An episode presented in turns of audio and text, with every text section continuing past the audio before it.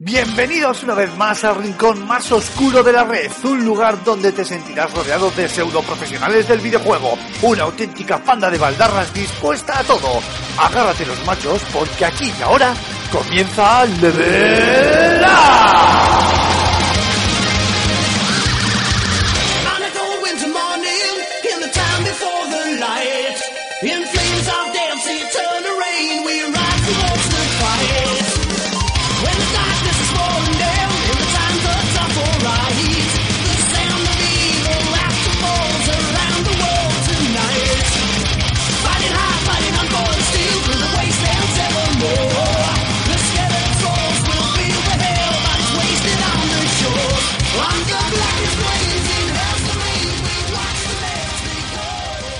Buenas a todas, queridos espartanos, bienvenidos a un nuevo Level Up, a este programa número 19 de la segunda temporada.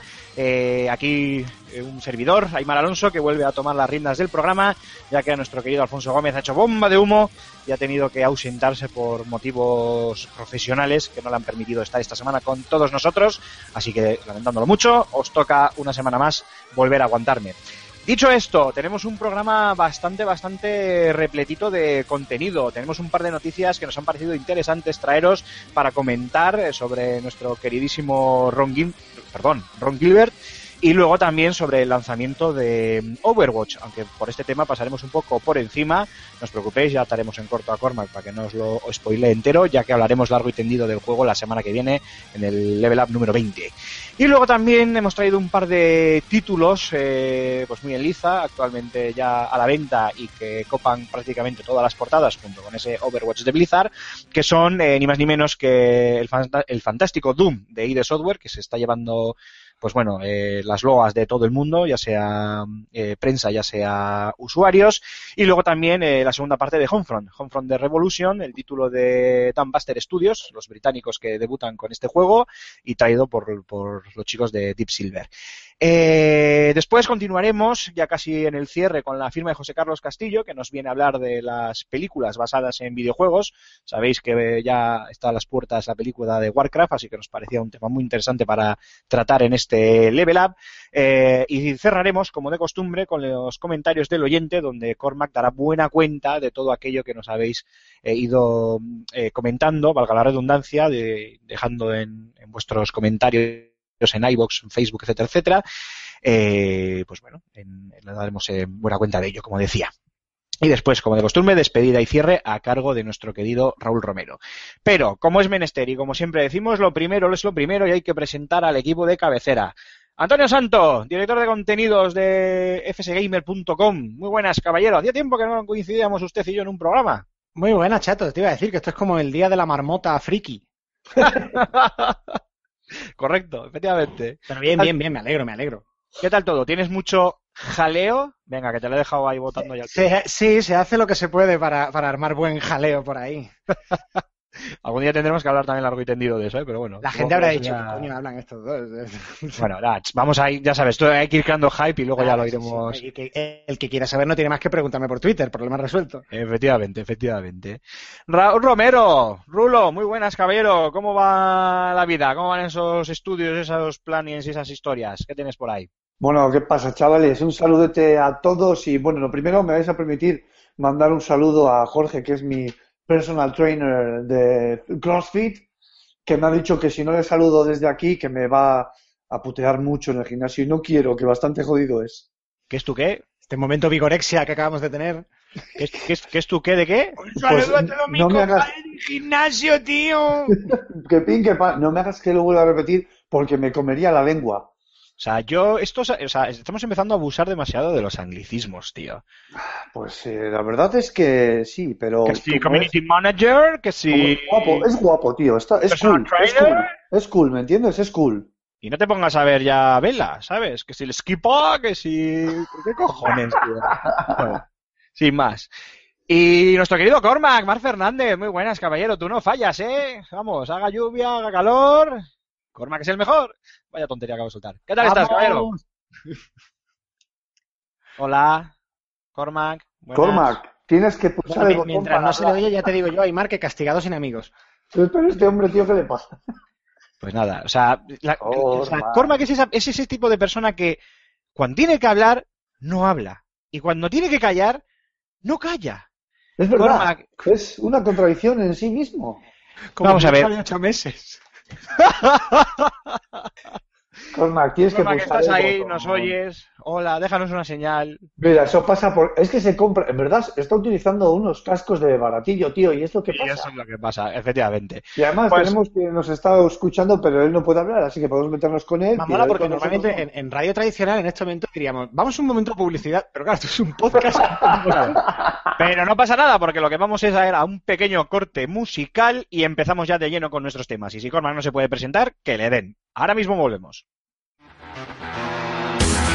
Ha ha ha.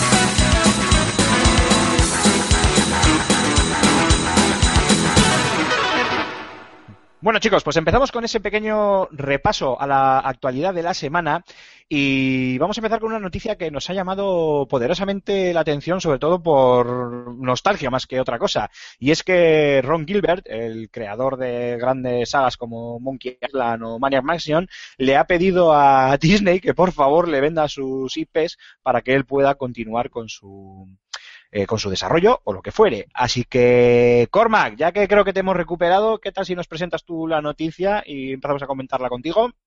Vale, perfecto. Eh, pues sí, aquí estoy. Eh, ¿Y estás porque has llegado? ¿Ya has llegado porque aquí estás? Exacto. Hace poco hablábamos de que Disney Interactive dejaría de desarrollar videojuegos para tanto para PC y para consolas, ¿no?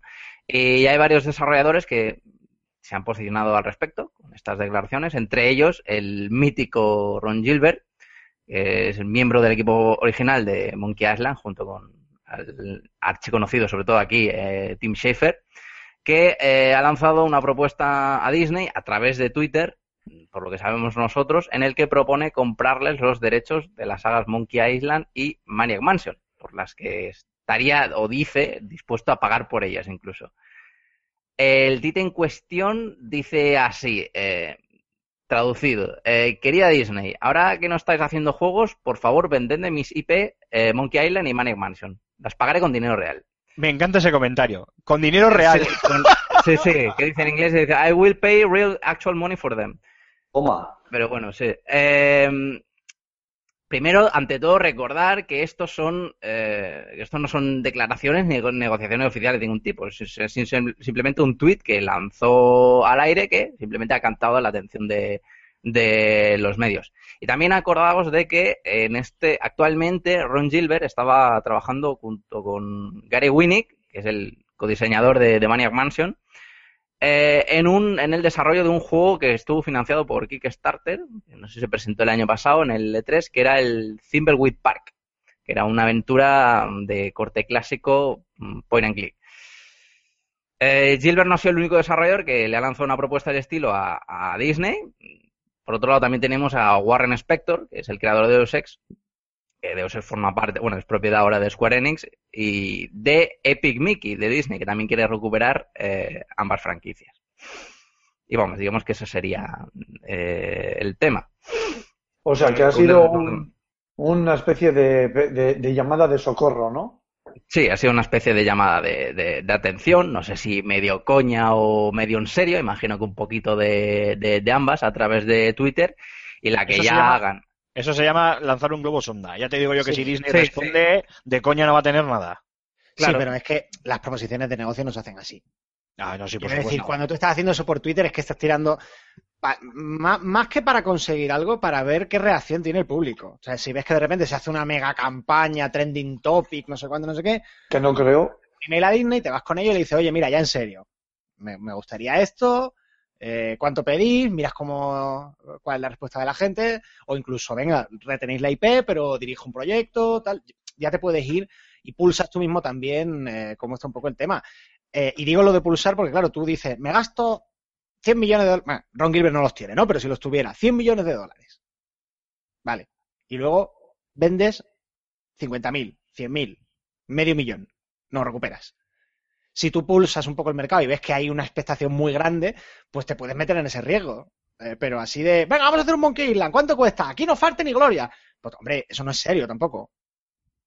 Yo lo veo por ahí, está pulsando el, bueno, tomando el pulso del, mercado. Es decir, ¿esto realmente tendría tanto mercado? ¿O es una de esas cosas que ah, la, la gente pide y se habla y tal, pero al final hay más ah, conversación alrededor que interés comercial real?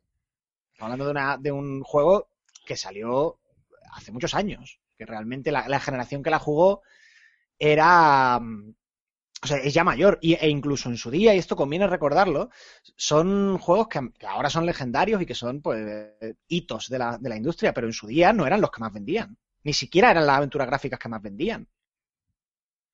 Eh, An- Antonio, tú que siempre has sido muy amante de, de estas sagas y de estas eh, aventuras gráficas, a nivel personal, ¿a ti te gustaría que Ron Gilbert Bueno, recuperase a mí me encantaría, a mí me encantaría porque, eh, a ver, aunque Monkey Island 3, eh, el 4 es un juego no tan malo como se dice, pero es un juego mediocre y el- el- lo que sacó luego Telltale pues es un poco lo mismo, ¿no? Se- Seguir adelante.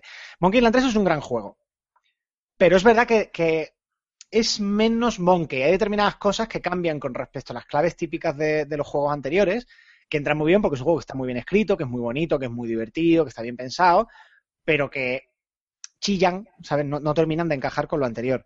Y, y Ron Gilbert siempre ha dicho que Monkey Island, que Monkey Island 3, siendo un gran juego, que, que él no, eso no lo ha discutido nunca, Ajá. no es la continuación que él habría hecho. O sea, que él tiene escrita una continuación para el famoso final de, de Monkey Island 2. Eh, entonces, yo ve- veo, de hecho, que si hace un Monkey Island alguna vez Ron Gilbert, que francamente yo creo que no, vamos, que no va a ocurrir, eh, no será Monkey Island 5 o Monkey Island 6, sería en realidad, eh, contando el, el juego de, mm, de Telltale. Sería un Monkey Island 3. Sí, algo similar eh, a lo que va a ocurrir con, eh, con- Voy a hacer un símil cinematográfico, si me permitís, con la saga Alien, que Garrett Edwards, el director de la última película de, de Godzilla, eh, ha tomado las riendas y va a hacer una continuación donde se supone que termina, o vamos, continuando la historia, más allá de Aliens el regreso, obviando Alien 3 y Alien Resurrection. Claro, eh, vamos a hacer como que todo esto no ha pasado. Efectivamente. efectivamente. O sea, tú te refieres a la de Alien Covenant, ¿no? Eh, pues sí, que no, no, no sé, el otro ya leí el título, no sé si es Comen o algo así, sí, porque me acuerdo, creo que me acordé de Halo, dije, uy Dios, a ver si va a aparecer aquí este, ¿cómo se llama? Eh... Ay, mierda, me he clavado con el, con el nombre del personaje. Jefe maestro. Jefe maestro. No, no, el jefe maestro no, el, el del Covenant, el, el Ah, sí, Inquisidor. el. A ver si va a aparecer aquí el Inquisidor y la preparamos. Pero bueno, Hombre, tú piensa eso que es que es que no va a ocurrir. Primero porque Disney no suele mm, quitar al revés, quiere decir que Bueno, pero si no, tiene de si, vender no, va- IPs. si no va- si no va a hacer nada con la IP, ¿por qué no podría venderlas? ¿No crees que, no. oye, a ellos les saldría rentable, les saldrá rentable quitarse de en medio eso, ¿no? O, o? Pero es que Disney tiene mucha pasta. Es que al público, al público, a los jugadores, nos está privando de, de poder eh, poder echar el guante a estas IPs de, de otra manera, o incluso poder hacer eh, otro tipo de, de juegos con ellas. Pero si me dices una coproducción, puede ser. Ahora, vender la IP, eso no va a ocurrir. Porque es que Disney no tiene necesidad. Tú vendes una cosa que no necesitas para obtener, pues es un dinero o un beneficio que te viene bien. Pero es que a Disney le da igual. Quiero decir, el dinero que puede obtener por Monkey Island para Disney es calderilla. Y se está quitando una IP que quién sabe si algún día te puede ser útil para algo.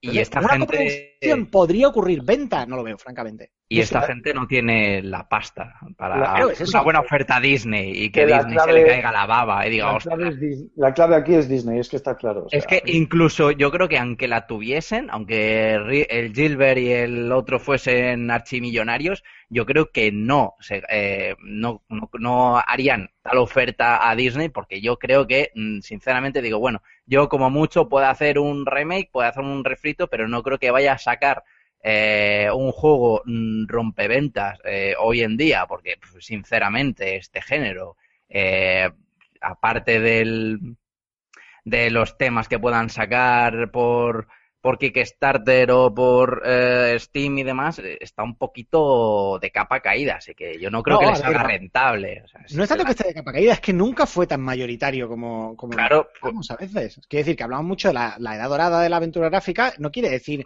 que la aventura gráfica vendiera millones de unidades No. en cada... Pues si no vende, El propio, el propio Schaefer me decía el, el año pasado hablando con él de, a ver, que es que vosotros habláis de Monkey Island y tal, y, y es un gran juego, evidentemente, eh, y nosotros nos lo pasamos muy bien haciéndolo, y es una leyenda, pero en el momento ni siquiera era uno de los juegos más vendidos. No era una de las aventuras gráficas más vendidas. Sierra vendía más.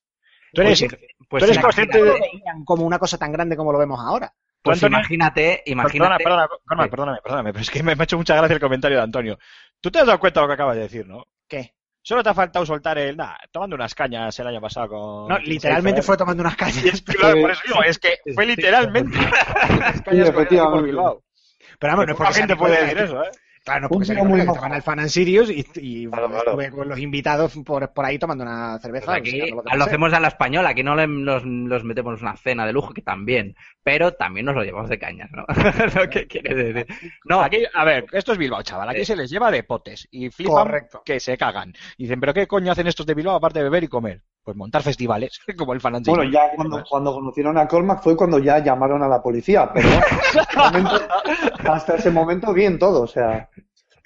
Dale, Cormac, Pues casi. no sé qué decías. Sí, pues imagínate si no vendían tanto en la época de oro de las aventuras gráficas, pues imagínate ahora. Pues que este tipo de aventuras, de aventurillas de- del género, pues suele salir pues un remake HD, tiro de nostalgia, o modelo free to play, o paga lo que quieras, ese tipo de cosas. O sea, No, si a ver, le puedes sacar dinero eh, manteniendo unos costes de desarrollo razonables. Pero claro, si tú partes de un gasto de X millones por recuperar la propiedad intelectual, claro, pues vámonos. claro, por eso, por eso. Eso es imposible de recuperar.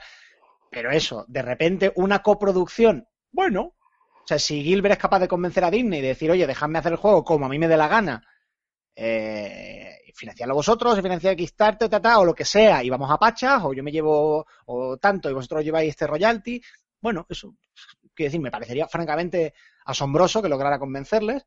eh, o, simplemente pagar un canon por la propiedad, por el uso de la propiedad intelectual, por licenciar la propiedad intelectual. Eso me lo puedo llegar a creer. Pero eso, que de una coproducción a te compro la IP, ¿cuánto se gastó Disney en Marvel o en, o en Star Wars?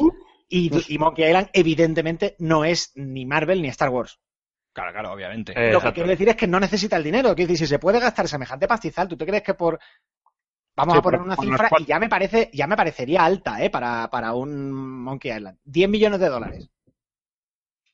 Sí, vale, que- ni con 10 eso, millones de dólares. claro, Disney es lo que se gasta en, pues no sé, en papel higiénico para, Claro, para el salir de parque cañas. Orlando al día. Es que, sí, sí, o sea, Disney es exagerado. Yo creo que son todos masones, tío, y están conspirando para acabar con el mundo. No en orden político, porque, madre de Dios, son el eje del mal ahora mismo, tío. Es que tiene hasta los Power Rangers. Trata de Cállate, blancas. cállate, que he visto los nuevos Power Rangers, madre mía, cómo ha cambiado el tema desde cuando yo era adolescente y lo Yo creo que esos tíos por 10 millones de dólares no, ni se reúnen. Efectivamente. Sí, seguramente les saldrá más barato hacer un Skype. Pero claro, lo que hablábamos hace, hace unas semanas, es lo que va a hacer Disney a partir de ahora es una estrategia de licenciar. Que estén abiertos a licenciar la, la franquicia, eso sí me lo puedo creer, ¿por qué no? Para rentabilizar todavía más. Esos son los, bueno, los- realmente a mí no me va a costar nada. Sí, sí, eso tendría, tendría mayor, mayor lógica, claro. Efectivamente, lo que dices tú, no coste cero para Disney, eh, beneficio económico, mayor o peor, pero beneficio económico, y su nombre puesto en otro producto más, con lo cual, pues... eh, Pero si eso, eso es en lo que son expertos Disney, eh, el licenciar. No, trata, los tratas de blancas, ¿no? Que los llamaba George Lucas. Claro, pero vamos a ver, eh, además ahí no tienen nada que perder en el sentido de que sabes que estás poniendo la franquicia en manos de su creador eh, y que no, no vas a sufrir un gran golpe a tu imagen, porque es que incluso si el juego no sale bien, ¿sabes? Eh, a ti no te pueden reprochar nada, te puedes decir, joder, se lo he dado al tío que lo creó, ¿qué más queréis? Claro, efectivamente. Claro. efectivamente. Eso también es una manera eh, indirecta de lavarse las manos. Claro. Si luego el producto has dicho falla. lo cual, para que saliera bien un, un nuevo Monkey Island te hacen falta los tres, ¿eh? no solo Ron Gilbert. O sea, te hace falta Ron Gilbert, eh, Tim Schafer y el tío este, cuyo nombre no recuerdo ahora, pero que estoy revisando en Wikipedia. Eh, Gary, mientras Gary Winnick, ganando tiempo para, mm, para poder eh, buscarlo. Eh, apenas se está notando, ¿verdad? Sigo ganando tiempo porque no se carga la Wikipedia. eh, Creo que- Gary Winnick, no se ha notado, tío. Qué sutil. Te lo está diciendo Cormac. Eh, no, no, no es ese, no es ese, no me sale el nombre ahora, pero bueno, ahora, ahora lo encontraré. Pero que el propio, mm, tanto Ron Gilbert como, como Schaefer lo han contado en, en varias entrevistas, que los chistes que más se recuerdan de Monkey Island eh, son del, del equipo, digamos, que Ron Gilbert, su sentido del humor cuando él se sienta a escribir, es bastante más tontorrón, es más, es más slapstick, es más físico. O sea, de, se me caen los pantalones, me tropiezo y me tiro encima una, una escalera y, ¿entendéis? O sea, el, el tipo de humor muy verbal de, que asociamos con Monkey Island, de, de coñas de ingenio, eh, es, es más propio de Dave Grossman. Joder, ese era el nombre. Dave, Dave Grossman, era el tercero. Sácalo, sácalo. Es más propio de Grossman y de, y de Schaefer. O sea, Ron, Gilbert tiene, un- de hecho, un perfil bastante más técnico, o lo tenía en su momento, del que, del que muchas veces pensamos. Bueno, chicos, pues si os parece, vamos a continuar, que creo que ese tema ha quedado bastante claro. Eh, el globo sonda lo ha lanzado Ron Gilbert, luego Disney moverá ficha si le da la gana, y si no, pues eh, como está en sus manos, poco más, eh, poca conclusión más podemos, podemos sacar. Eh, y continuamos con la siguiente noticia de la semana. Esto, eh, este tema, obviamente, lo vamos a hablar largo y tendido en el Level Up de la semana que viene, en el programa número 20, pero no podíamos dejar de no podíamos dejar de comentarlo y es que eh, Blizzard acaba de lanzar su sexto juego que no es ni más ni menos que el tan cacareado Overwatch cuya beta cerrada, beta abierta, ya hemos jugado y hemos probado muchos eh, jugadores y que ya por fin desde el día 24, si no recuerdo mal, porque ya dependerá como de cada cuando uno le oiga este este podcast, pues ya está a la venta, además para todas las plataformas. Ya sabéis que Blizzard siempre ha sido muy de PC. eh, cierto es que lanzó Diablo 3 en, consolas, pero ahora se ha lanzado con este Overwatch a, a conquistar pues todas las plataformas: PlayStation 4, Xbox One y PC. Eh, para hacer una rápida sinopsis para aquellos que hayan vivido en una cueva en los últimos meses y no sepan de qué estamos hablando, Overwatch es un TBS, un Team Basis Shooter, un First Person Shooter, un juego de disparos en primera persona eh, basado en la colaboración, basado en el equipo, donde tenemos eh, diferentes tipos de, de jugadores, de héroes para, para elegir, héroes de ataques, tanque, defensa, todo este tipo de cosas, muy a lo MOBA, ¿no? Pero en, en shooter.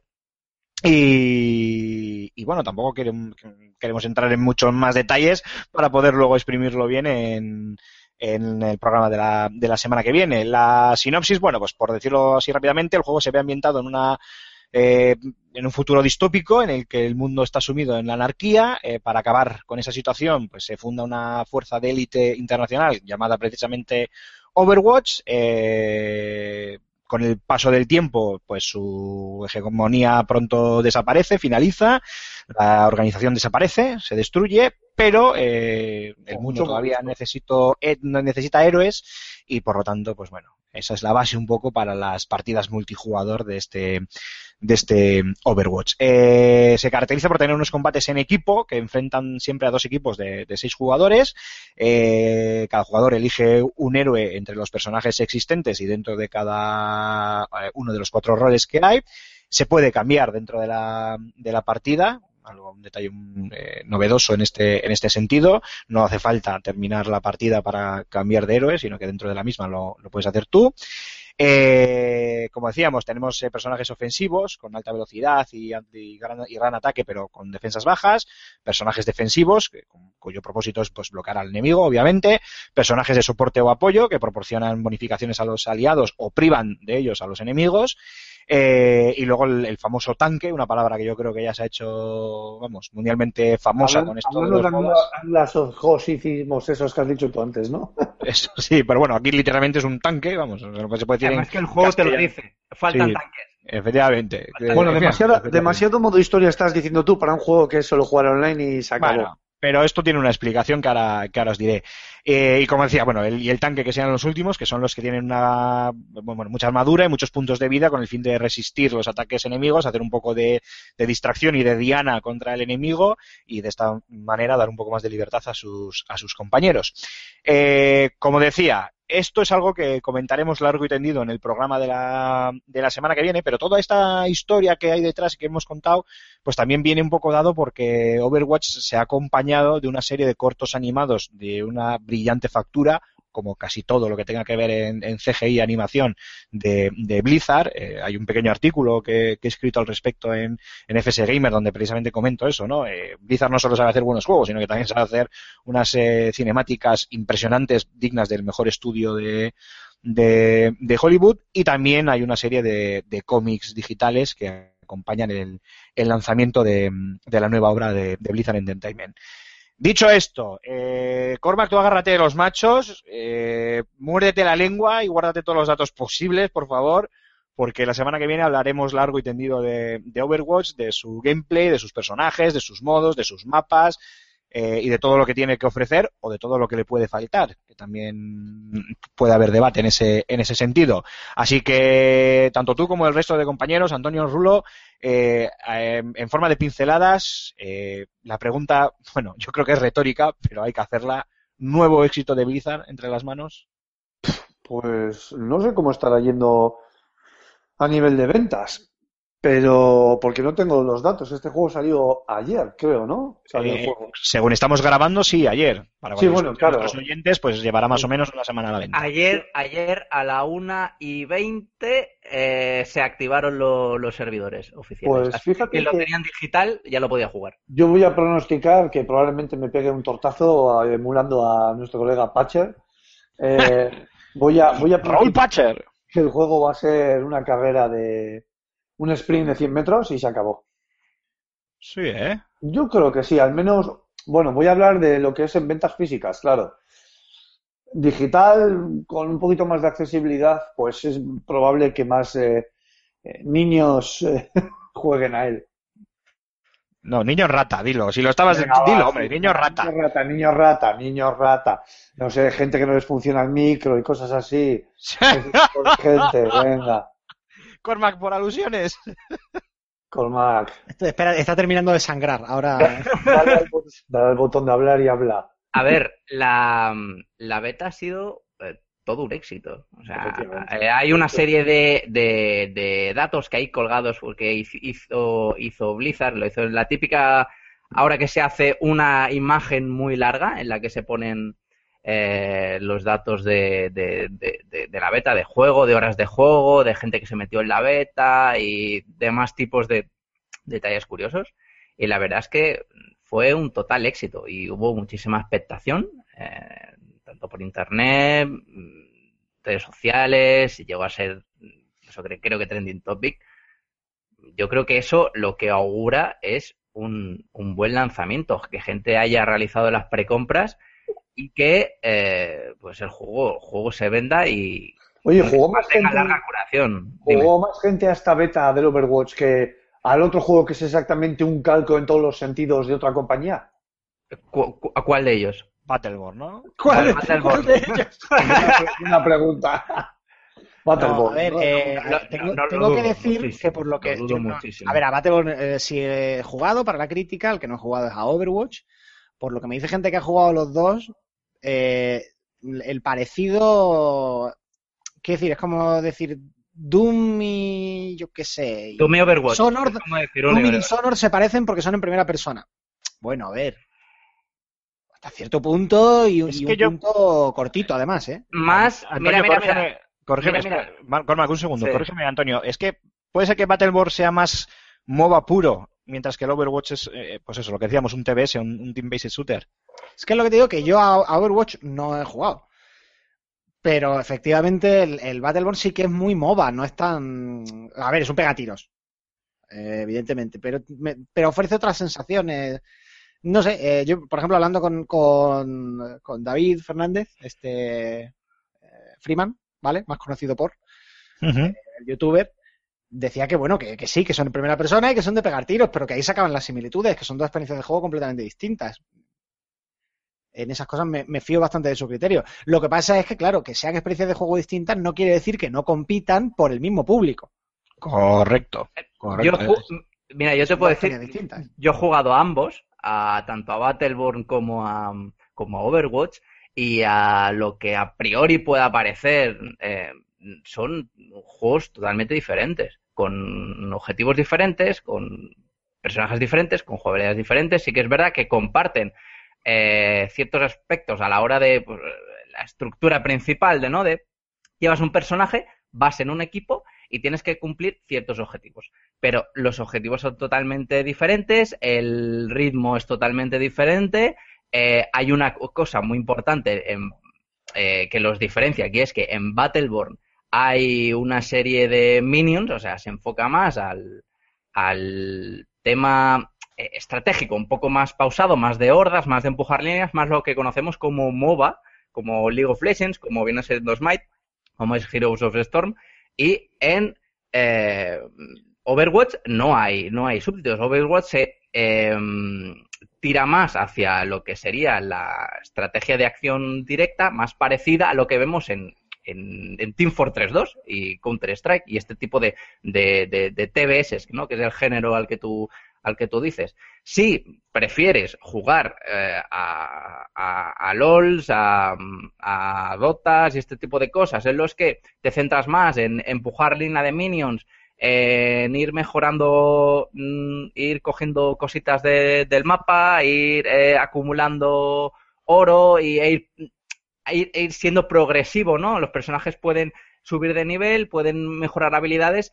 Aquí en Overwatch, bueno, te coges, coges, eh, te pillas Battleborn. Aquí en Overwatch siempre eres eh, igual desde el minuto uno de la partida hasta el último. No hay eh, early, mid, late game. El juego, pues no, no, no, no, no varía tanto. Tiene cierto tipo de objetivos a las que, pues, de inicio se pueden afrontar de diferentes maneras que no al final, pero tú, el personaje sigue siendo el mismo, o sea, depende únicamente de tu habilidad como jugador individual y de la compenetración que lleves con tu equipo. No tiene tanto, hostia, no se produce ese efecto snowball, bola de nieve, que sí que se produce en, eh, en los MOBA. Es decir, en Battleborn es mucho más difícil remontar una partida que no en Overwatch, que he estado jugando partidas y hay casos en los que en el último segundo, pero el último segundo literalmente, se remonta la partida. Eso en Battleborn es mucho más difícil porque el equipo está a un nivel mucho mayor que tú, ha llevado ventaja durante toda la partida y hay un montón de, súbditos que, que tienes que echar para atrás. Esto en Overwatch no ocurre. Por tanto, son juegos de, aunque compartan la primera persona eh, y el hecho de que sean juegos eh, exclusivamente, eh, bueno, centrados en el multijugador, pues es- son propuestas bastante diferentes. Vale, di- di- dicho esto, hasta aquí podemos leer que ya te has emocionado bastante. Oye, me parece Eh, tan curioso que sea el sexto juego de la compañía, como bien pones aquí en el. es en que el el tema. Es- a ver, el tema, sexto, esto- juego, sexto juego como tal no es. claro, No, eso, a ver, claro, es que está claro. de- de- dejarme que lo especifique, porque claro, nos estamos adelantando al. Al, guiao- al guion, perdón, y, y entonces... Al guiao, al guiao. guiao. Ay. Ay, bueno. Eh, que nos adelantamos al guion y la, y la preparamos. Eh, bueno, ya que has sacado tú el tema, Rulo, literalmente es el, el sexto título de la, de la compañía, lo que es ahora en cuanto a, a los productos que Blizzard Entertainment, como, como la propia Blizzard, no, no como subsidiaria de Activision Blizzard, tiene en, en el mercado. Eh, World of Warcraft, eh, StarCraft, Heroes of the Storm, eh, Hearthstone y Diablo y Overwatch. Pero obviamente Blizzard, eh, me remito al artículo que, que tenemos publicado en, en FS Gamer haciendo un poco una pequeña retrospectiva sobre Blizzard y su último lanzamiento Overwatch. Eh, Blizzard nació en el año 91 eh, con otro nombre cuyo cuyas siglas, cuyo nombre no recuerdo. and Synapsis. Efectivamente, Silicon Synapsis, eso es. Madre Yo me acordaba de Dave Grossman y me acuerdo de esto. Eh, y durante tres años se dedicó a, sobre todo, a hacer ports de juegos, el más famoso de los Vikings, y luego ya a partir Viking es suyo, ¿eh? ¿eh? Es, que es suyo. Eh, Sí, de- de sí, pero bueno, sí. eh, eh, aparte de que, de, de que sea suyo, luego eh, realizó los ports de, Ah, eso sí, eso de sí, para un montón de es un desarrollo original propio. Eso es.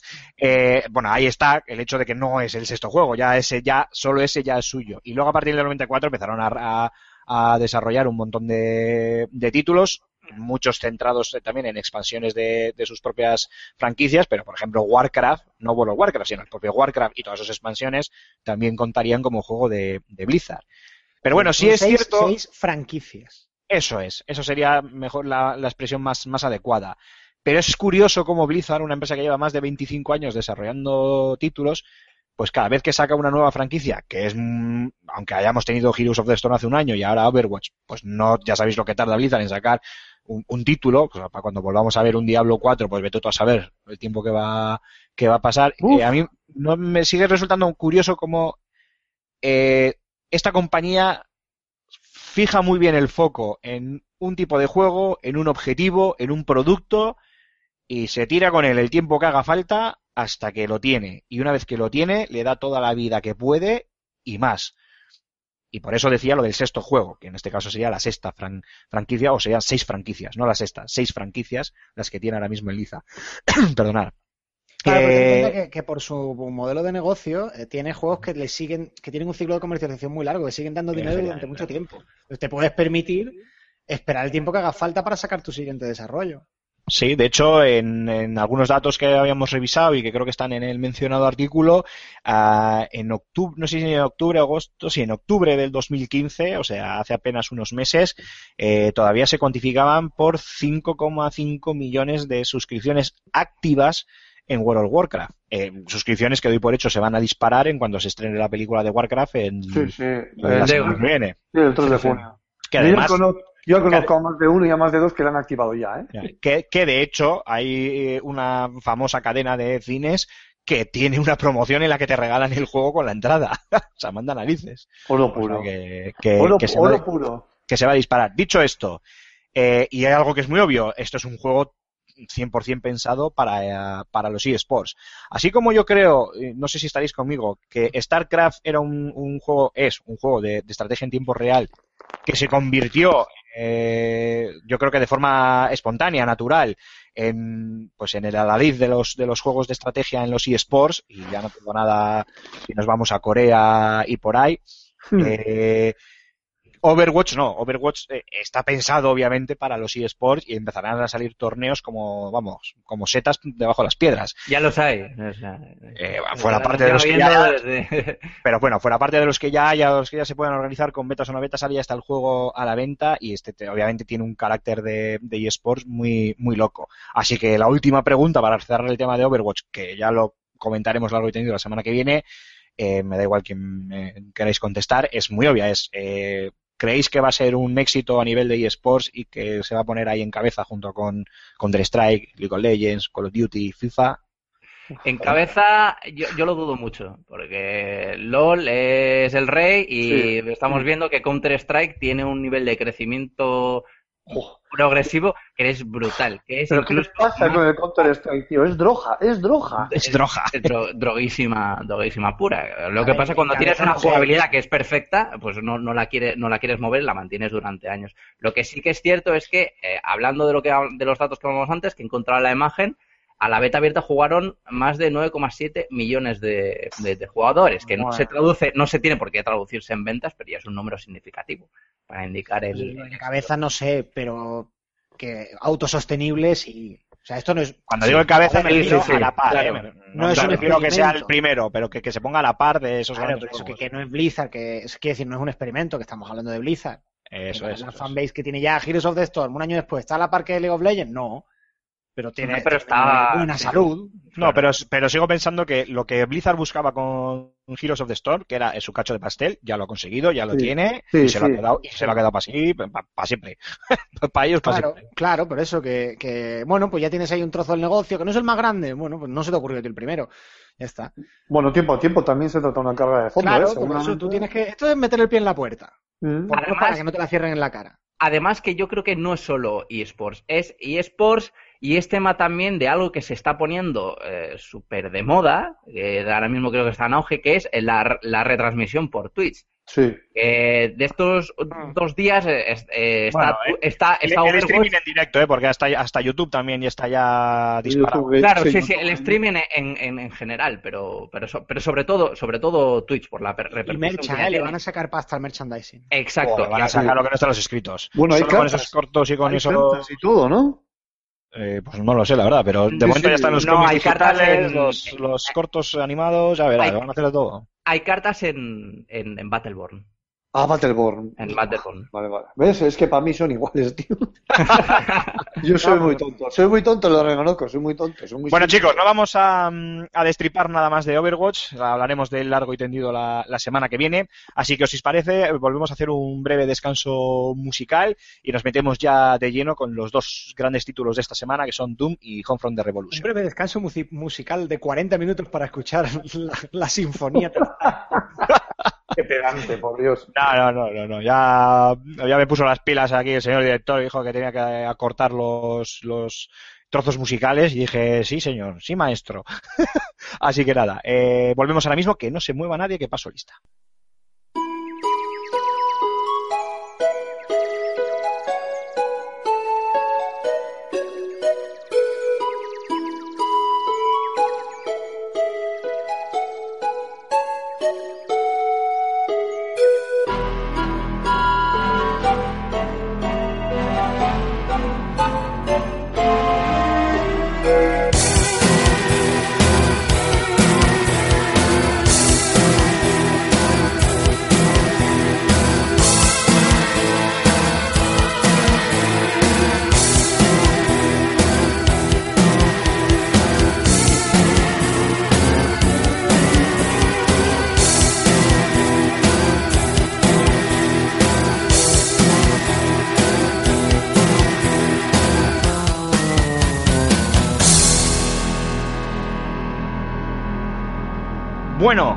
Tenemos una de las grandes IPs de la historia de los videojuegos, yo diría más en, términos generales, obviamente una de las más famosas eh, dentro de los First Person Shooter que marcó una época y marcó un camino a seguir y que los buenos amigos de ID Software han tenido a bien rescatar del Averno y traernos de nuevo a nuestros mandos o a nuestros ratones y teclados y hablamos ni más ni menos como es obvio de ese Doom o Doom 4 como queráis llamarlo al que Rulo creo que ha jugado bastante y con lo cual, querido compañero, te cedo el testigo para que nos expliques un poquito qué nos ofrece este nuevo Doom y si realmente hace honor a su nombre y a sus, a, a sus ancestros. Bueno, lo primero comentar que no es un Doom 4, es el reinicio del Doom, de, de la saga, de la franquicia. Es un, es un reinicio total, por eso se llama Doom y se ha acabado. Pero dilo bien, reboot. Reboot. Reboot. He parecido un poco eh, ruso. Reboot. Deja de ver vodka. En fin, Ya. bueno. ¿Qué decir? ¿Qué, qué decir de Doom? O sea, uno de los pilares fundamentales en cuanto a shooters, junto con eh, Wolfenstein y el Marathon Durandal, que está por ahí también en los ancestros, ¿no? ¿Qué pasa? ¿Qué, qué he dicho mal? ¿Qué he dicho que ha pasado ahora? No sé qué he hecho. Bueno. Pues no, no sé de qué se ríe, la verdad. Pues que habrá visto alguna chica del Overwatch medio desnudilla y se ha tocado. Es lo que tiene. Se ha tocado. Pues Bueno, poca, poca broma porque hay porno por ahí, ¿eh? ya estamos ya, ya estamos. Es- ya. Ahora porno de subir-. Vale, Venga, nos estamos desviando, Vale. nos estamos desviando. Van a subir las audiencias ahora como cosa mala. Por cierto- Regla 34. Era de esperar. Regla 34. Si me, diga- si me dejas que te haga una mínima corrección, eh, Rulo, el Marathon Durandal es el 2. Es el Marathon 2 Durandal. Vale, eso. Eh, De de Bungie, los creadores de Halo. Efectivamente, efectivamente. Un gran shooter. Bueno, Doom hace. A la pregunta directa de que si para mí hace este Doom eh, honor a, a los anteriores Doom, tengo que decir que sí, pero con matices. A ver, eh, es brutal. O sea, lo que te viene a la cabeza cuando, cuando tú te pones a los mandos de. Te, te- enfundas el traje de Pretor y te pones a, a usar la recortada, que es para mí como el arma estándar de todos los Doom el, anda- el arma por defecto, lo que sientes es que es poder. Es un juego directo, brutal, lleno de hemoglobina, con una ambientación para mí muy acertada, muy bien conseguida además, con unos efectos de luz para mí también que son brutales, y en este caso eh, con un toque arcade que quizás los demás Doom lo tenían, pero no de forma tan evidente. Se mueven, eh, eh, se mueve de forma mucho más ágil el personaje, la cámara la movemos, podemos modificarlo, ¿eh? pero por defecto se mueve eh, muy rápida. Es un control que al principio igual puede llegar incluso a, a, a dar vértigo, ¿no? Por, por todo, por lo versátil que es en cuanto a manejo, en cuanto a horizontalidad, verticalidad, a movilidad, pero en, que, en el momento en el que tú eh, echas eh, media horita, unos minutos, que empiezas ya a hacerte al, a lo que es la- el punto de mira de las diferentes armas y a poder apuntar y disparar, es una delicia. Una auténtica delicia. Es avanzar por los pasillos, es, es, eh, es, eh, está muy bien porque sigues teniendo esas sensaciones claustrofóbicas que tenían los anteriores Doom, con unos añadidos que es que los, eh, los escenarios que hay abiertos ahora son bastante amplios como para que no te dé una sensación de agobio, sino que realmente tengas esa, esa sensación de amplitud. Eh, para mí una de las cosas, uno de los matices importantes que ha perdido este Doom respecto a los demás, pero bueno, esto puede ser subjetivo, aunque creo que, que no lo es porque también pienso que es evidente, es que se ha perdido ese, ese componente de tensión que tenían los anteriores Doom. Ese- Oye, el 3, el 3 era ¿eh? Era para ponerse un tapón en el ojete y no quitárselo hasta acabar la partida. A ver, sí, tenía un componente, está claro, y los demás también, a pesar de sus, de sus limitaciones gráficas, ahora, hoy en día, eh, sí que tenía ese componente también de torcer la esquina o escuchar un ruido, no saber qué tipo de bicho es y que te aparezca. Que sí lo tenía. Lo que pasa es que, pasa es que no nos acordamos, digamos, y que, que ha pasado mucho tiempo, pero claro que, claro que lo tenía. Si era uno de los mayores atractivos, que el juego acojonaba. Efectivamente, y claro, yo por ahí y escuchaba, "Arr", y decías, Eso "Madre es. mía, la Y que me va claro, a te dabas la vuelta y decías, pero aquí hay un barril, no puede ser. Y en cuanto te volvías a girar ya tenías ahí al demonio. Sí, Sí. claro, sustito. Entonces, no sé si estarás de acuerdo conmigo, Antonio, pero ¿no crees que ese componente de tensión eh, eh, se ha diluido, se ha dil- diluido un poco en, en posta a lo que es la acción y nada más que la acción? Puede ser, pero porque yo creo que, que ahí han ido a vamos a dar lo que nos da a nadie ahora mismo. Mm, eh, Pero no a costa de sacrificar un poco parte de tu identidad. Claro, Parte. pero es que tú las dos cosas, digamos, no las puedes tener, porque ya no funciona, porque ya no funcionamos así. O sea, o tienes acción frenética y tal, o tienes terror. Por una razón muy sencilla. Si, si el jugador está, se siente empoderado, es decir, si, si siente que puede enfrentarse a los monstruos, ya no hay terror. Pero no te digo, pero no sé, yo creo que los demás Doom jugaban muy bien eso, sin llegar a ser terror. Claro, pero es que tal, son juegos pero- de. eh, lo conjugaban bien hace 26 años. Hemos cambiado como jugadores. Yo creo que es que eso ya no se puede conseguir. Hombre, yo, yo tengo que deciros que no lo, no lo he jugado, ¿eh? no, no lo he probado. Manda huevos que, que, alguien como a mí, que sabéis que estoy todo el día shooter para arriba, shooter para abajo, no me llama en, en absoluto. Espero en algún momento dado pues probarlo, obviamente, pues porque que menos, ¿no? Que, que por lo menos for- forjarme una pequeña opinión. Pero por lo que he podido ver en vídeos, gameplays y demás, incluso en las propias eh, eh, en el propio gameplay que nos que nos que publicamos de, de Raúl eh, eh, vamos a ver hay algunas muertes de cuerpo a cuerpo de esas muertes de melee que le haces a los eh, demonios que vamos lo que dice Raúl no es que se diluya la sensación de miedo es que yo soy el demonio y el que sale corriendo acojonado soy yo sabes porque madre Claro, mía también, como ¿sabes? así perpetado También sabes qué, qué- qué pasa con este Doom, que eh, eso de vuelta a los orígenes del género tiene también otro tipo de, de- de- de- significado. Y es que ahora estamos acostumbrados a que eh, cualquier shooter, quitando que sea exclusivamente multijugador, que tenga su modo campaña, eh, esté acompañado, bueno, pues bueno, está la parte la parte de jugabilidad y luego la parte de, de- de historia, en los que incluso en, en- en los Call of Duty que se critica tanto modo campaña y demás, hay un modo campaña donde hay una historia, una serie de personajes en los que hablan y tal, y esa jugabilidad, eh, esos momentos jugables están un poco entre medio, ¿no? De, de- de esas historias. Esto aquí se pierde, se pierde completamente. Se pierde completamente y se vuelve al, al punto en el que el personaje, el jugador, o sea, el personaje no tiene ni nombre ya, el Doom Guy, a la punto. Bueno, nunca lo tuvo, ¿eh? el- exacto, por eso se le llama así, se le No, llama, no. se le llama así, Doom, Doom- No, Doom, ¿no? Se le conoce. Y, y entonces se vuelve a focalizar la- el protagonismo al propio jugador, a la habilidad del, del propio ju- del, del jugador. Aquí lo único que importa es tú, no importa historia, no importa cinemáticas, eh, no hay regeneración espontánea ni hay coberturas para hacerlo pues todo un poquito más, más épico, más cinematográfico. Aquí No, lo único que importa es tú y tu, tu habilidad como jugador y tú solo contra todo el mundo. Tú eres el propio protagonista del videojuego. El protagonista no es el, el agente no sé qué o el soldado no sé cuánto, sino eres, eres, eres tú eh, y, y tu habilidad con, lo, con los mandos. O sea, no cuenta nada más. Un tema importante del tema de la, de la regeneración y de todo esto, que, que siempre es, es ya un debate antiguo, ¿eh? pero yo leí, no recuerdo a quién, me gustaría poder atribuírselo, pero de verdad que no recuerdo a quién, eh, pero era algún era un crítico americano.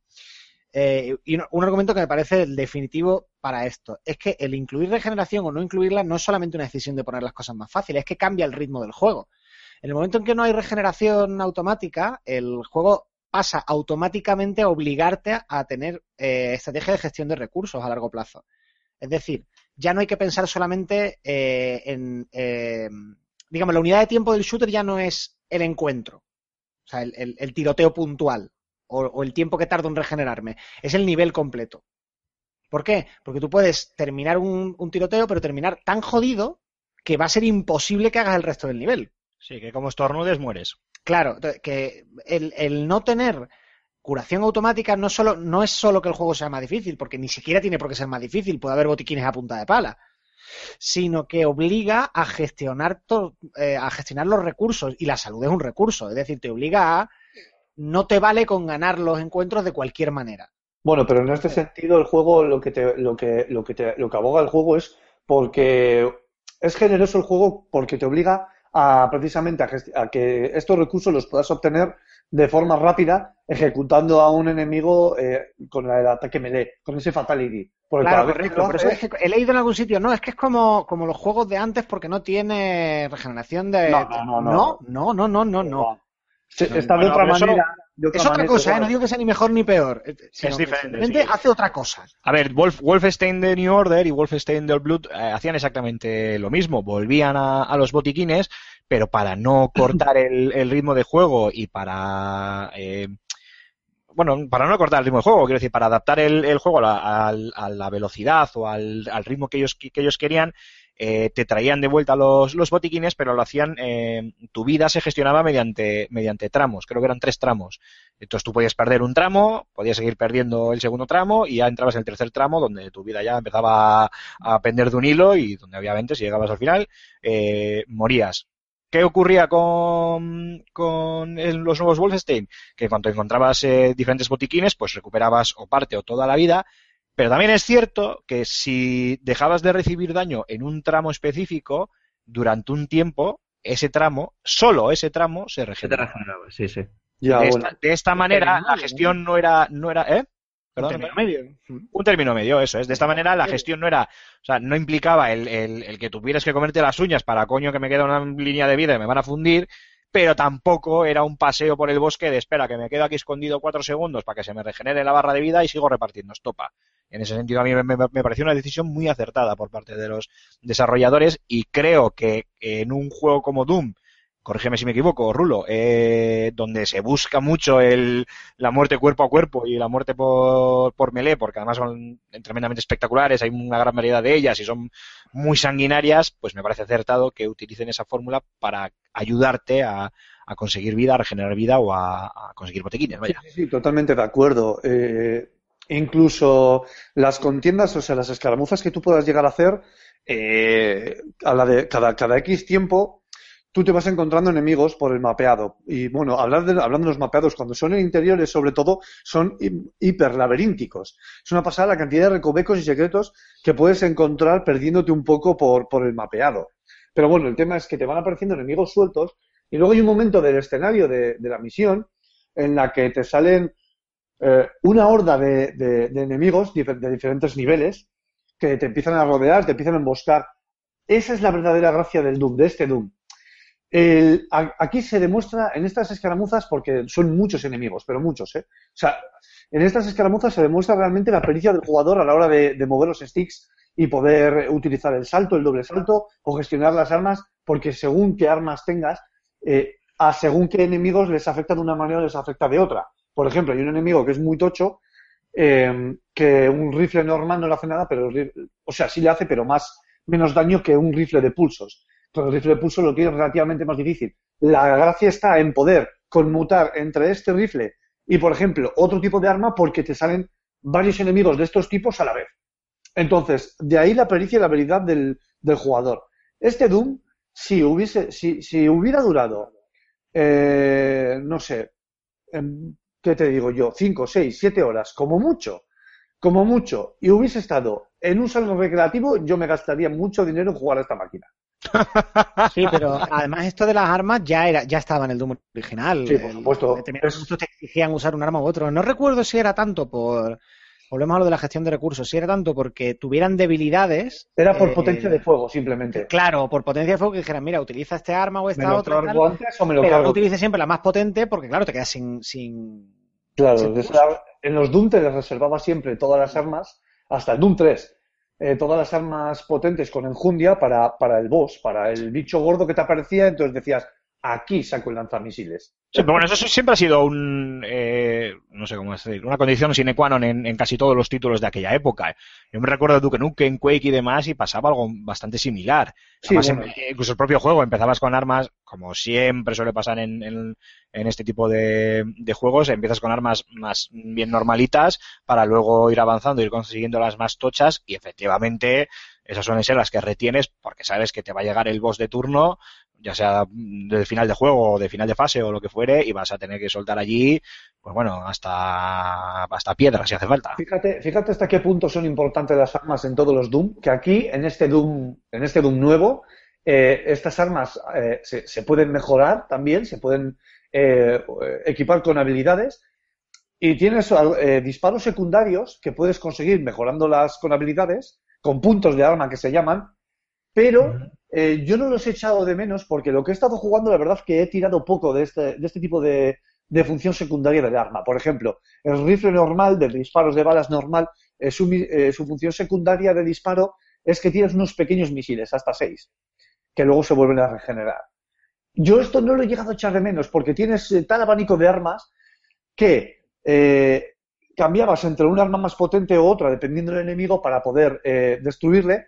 Y si te quedabas sin munición, porque esto también es relativamente fácil que te pase, eh, puedes tirar siempre de la motosierra, porque cuando tú causas una muerte a cualquier enemigo con la motosierra, aparte de que te salta una escena súper brutal de, de, de- de un, de una especie de fatality a lo, a lo burro con la motosierra, ese enemigo te suelta, además de, de algo de vida, poca, te suelta una barbaridad de munición para todas las armas. Entonces, eh, tiene ese componente estratégico, casi estratégico, de decir, voy a, a ver, tengo aquí en la motosierra, me vienen enemigos, no me quiero complicar la vida, me gasto lanzamisiles y cuando me quede poca, saco la motosierra y al último enemigo le cierro por la mitad, tate, y relleno otra vez la munición. O sea, fíjate hasta qué punto puedes llegar a ser importante las, las, las armas, perdón, en este, en este Doom. Le dan mucha relevancia, muchísima. Y en cuanto a Sí, la- lo que pasa es que hay una diferencia Ah, con respecto perdón. a. Perdón, perdón, muy rápido, Aymar. Decía esto dale. como que es es requisito de casi casi de cualquier shooter, ¿no? La gestión de armas. En realidad ha dejado de serlo, porque en la mayoría de shooters actuales mm, llevas dos armas. Mm. O tres. No es como eh, lo- la clásica de los shooters de antes de los 90, tú tenías las armas en, en el teclado del 1 al 10, o del 9. Oh, cierto, es verdad. Que decías tú, número vaya espaldas, arma". tiene, mi- vaya espaldas tiene el muchacho para llevar todo Correcto. esto. Claro, pero, pero las tenías todas. Es que eso, por eso digo que era importante gestionar los recursos, porque tú a lo mejor tenías cuatro misiles, pero claro, tenías seis armas más. Cierto. Entonces tenías que ir gastando toda la munición. Mientras Claro. que tú en un shooter de ahora lo que vas haciendo es, gasto toda la munición, tiro el arma y cojo otra. Claro. Mm. Tú estás jugando, y no te, y no te digo ya en, en Halo, Uncharted. Buah, No tienes que preocupar de la munición. Se te acaba la munición, tiras el arma, sales corriendo hacia un enemigo y coges la que, la que, la que se le haya caído. Que- que el tema de gestión de recursos que, que incluía un, un Doom o un Duke Nukem o un Quake es que tú tenías que estar contando las balas al mismo tiempo que estabas peleando a toda velocidad, que esa era la gran emoción de los shooters de los 90, es que la jugabilidad ha cambiado mucho. sí, ha cambiado mucho. O sea, era una experiencia más táctica dentro de que evidentemente eran juegos de acción, claro. Aquí, cuando tú realmente consigues hacerte, tienes el día y consigues hacer una barbaridad de muertes y saltando y moviéndote, o sea, el juego es muy gratificante. Y realmente el, juego sabe premiar al jugador con, con eso, precisa, o sea, con, con esa curva de aprendizaje, ¿no? Y, y eso es de agradecer, eso es una barbaridad. Cuando te pones en medio de una re- refriega y empiezas a disparar, a moverte, a saltar, te quitan vida, pero consigues, al final acabas destruyendo a todo lo que hay por medio y realmente paras y lo que piensas es Hail to the King, baby. Claro, y que cuando sales de la habitación, o sea, en tu cabeza, detrás de ti hay una explosión y tú estás caminando a cámara lenta. Efectivamente, efectivamente, es que, efectivamente. Y es así, y es algo que pocos shooters tan directos saben conseguir. Y este Doom lo consigue. además, eh, además de todo esto, el, el- el gran componente puñetero de las plataformas de los Doom. No sé si te ha pasado a ti, Antonio. Sí, sí, Con O sea, es que todos los Doom tienen ese componente plataformero puñetero que digo yo que dices, joder, ¿cómo un jodido shooter puede meter tanto componente plataformero? Pues sí, pues lo tiene para Las escenas de combate muy, muy guapas. Claro, claro, claro. ya- Saltas, mientras saltas pegas un disparo, intentas hacer rocket jumping al caer, es. le caes encima a un tío y le pegas con la motosierra. O sea, lo que te genera es una movilidad. Evidentemente no es un shooter de cobertura, no, no es Gears of War. No, no, para nada, o sea. que tiene el nuevo Doom, a ver, el- lo confieso que el primero que decía, madre mía, qué pereza, y yo creo que lo he dicho aquí, era yo. Sí. Y me lo sí. puse a jugar y digo, coño, pero es que esto es divertidísimo. Yo ya dije que. no, es que es como lo antiguo, tú te pones el Doom ahora. Es un juego que ha envejecido muy bien, el Mm. Doom original, pero es un juego co- con, con un ritmo que ahora nos parece muy lento. O sea, no es, no es que es como el Doom original, no, es otra cosa. Lo que sí te genera es una sensación parecida a la que allá en los 90 nos generó el Doom original. Son dos cosas distintas. Es una traducción a los tiempos modernos de la experiencia del shooter, eh, digamos, más, eh, más directo. ¿no? Es que lo de shooter puro me parece una chorrada, porque ¿dónde está la pureza? ¿Quién, quién la marca ahí? Es una estupidez. Esto no es una religión, ¿sabes? Que hay que mantener una ortodoxia. Pero mm, sí que ofrece otro tipo de experiencia que ya se había ah, modificado en, en la mayoría de juegos actuales. Ya, si ya está en Call of Duty tienes árbol de habilidades. Hmm. Sí, sí. Es- es, es otro tipo de juego y volvemos otro. a lo que hemos dicho muchas veces. Resulta que había mercado para ese juego y nadie se lo estaba ofreciendo. Vale, por continuar un poquito con este Doom. Eh, Rulo, y hablando precisamente de la, de la jugabilidad, porque entiendo que van de la mano. Apartado técnico, ¿qué nos cuentas? A ver, yo aquí eh, tengo que decir que, que le voy a dar un poco de zasca al juego. A ver, gráficamente el juego está muy bien conseguido, muy- es muy sólido. ¿Qué versión Es has jugado para que sepan los oyentes? Versión PlayStation 4. Claro, yo es que soy un tío serio y juego en PC. Claro, efectivamente, la Master Race. ya, ya. Bueno, tío, yo es que soy pobre y como soy pobre, pues juego en consola. Nah, a ver, me imagino- no sé si empecé pasará o no pasará, pero te comento la versión de Play 4 cuando empiezas a jugar y eh, la carga de texturas es evidentísima. Mm. O sea, realmente tarda unos segundos eh, flagrantes en cargar las texturas. Realmente ahí se le ven las costuras al juego. Una vez pasados estos segundos y habiendo jugado 3-4 horas, te, acabas acostumbrando porque no te queda otro remedio y empiezas a jugar. Eh, una vez que ya te empiezas a, a cargar las texturas y empiezas a jugar, el juego es muy sólido, es muy consistente. Eh, el modelado de los bichos a mí me recuerda mucho al juego Rage, pero muchísimo, sobre todo los que te tiran, claro, las, las dichosas bolitas de fuego. Y yo no sé si esto de la carga de texturas, Antonio, pasa en PC y, si- y creo que el, el motor gráfico es el Tech ID, el Tech ID, el de, sí, ¿no? A ver, es un juego muy, muy, muy, muy, muy obviamente hecho para PC. Sí, es que PC efectivamente. va de narices. Y no tiene carga de texturas ni tiene nada, ¿no? Vamos, Yo he visto vídeos. es muy potente, pero, pero está súper bien optimizado.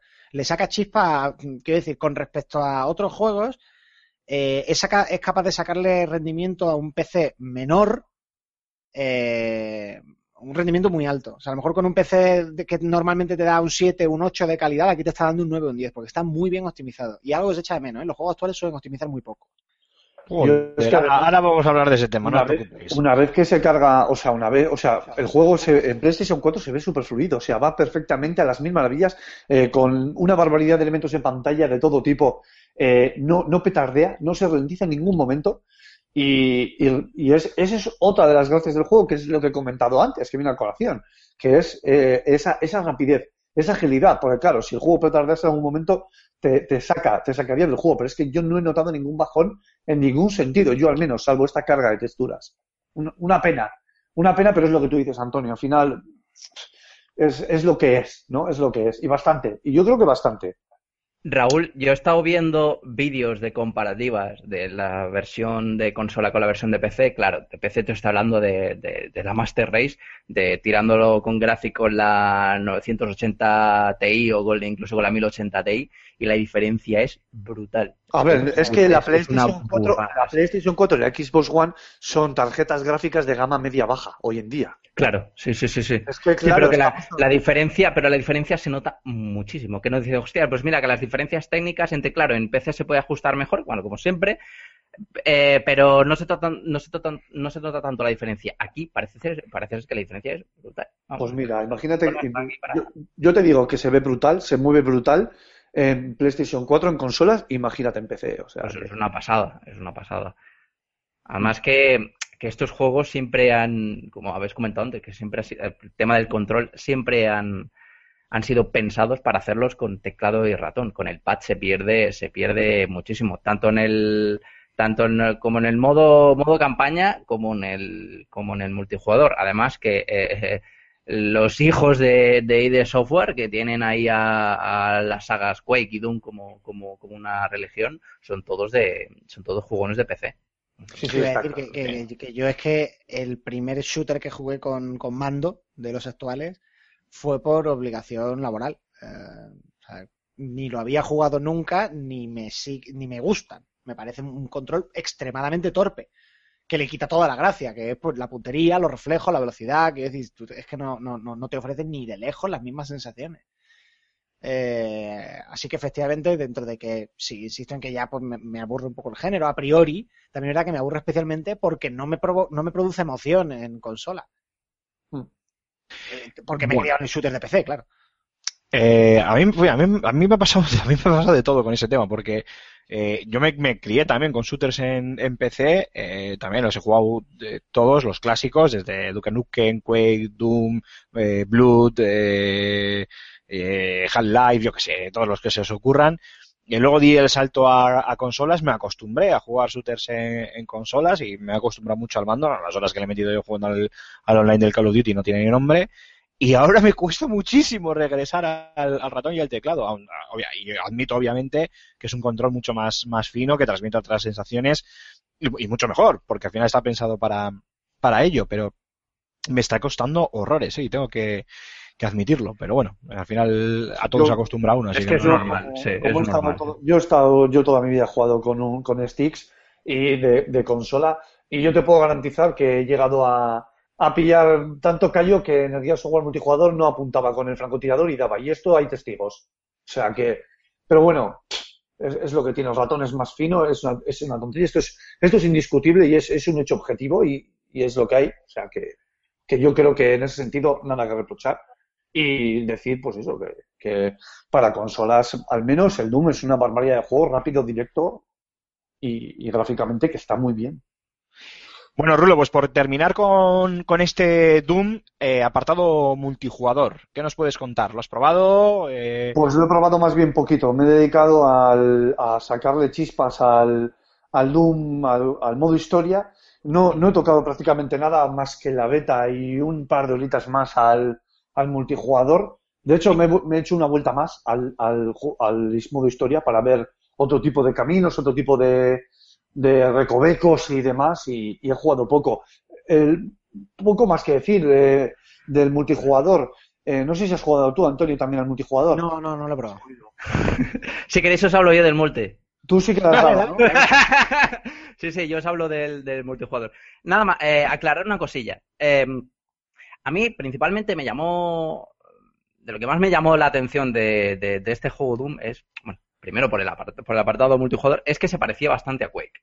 Pues yo soy jugador de, de- de- Quake 3 desde mucho tiempo y me gustaba muchísimo, ¿no? Que como Quake 3 eh, Arena está bastante de capa caída, bueno, ya cansa un poco, pues eh, me llamó bastante la atención tener una especie de, de Quake 3 mejorado. No es, no es así, o sea, no, esto no, no, no es Quake por varias, por varias razones. Eh, primero porque eh, el- la movilidad está mucho más limitada en, en- en este Doom. Claro, es un Doom, no es un Quake. En el tema de, y eso en el tema del multijugador eh, se, se nota, el personaje va más lento, eh, hay cositas como, no, por ejemplo, faltan eh, cosas como el strafe jump y el, rocket jump, que son eh, estos movimientos que podías, que podías hacer, hacer de salto que favorecían pues la, la fluidez jugable y, Cuando yo era joven La íbamos a la escuela haciendo rocket jumping.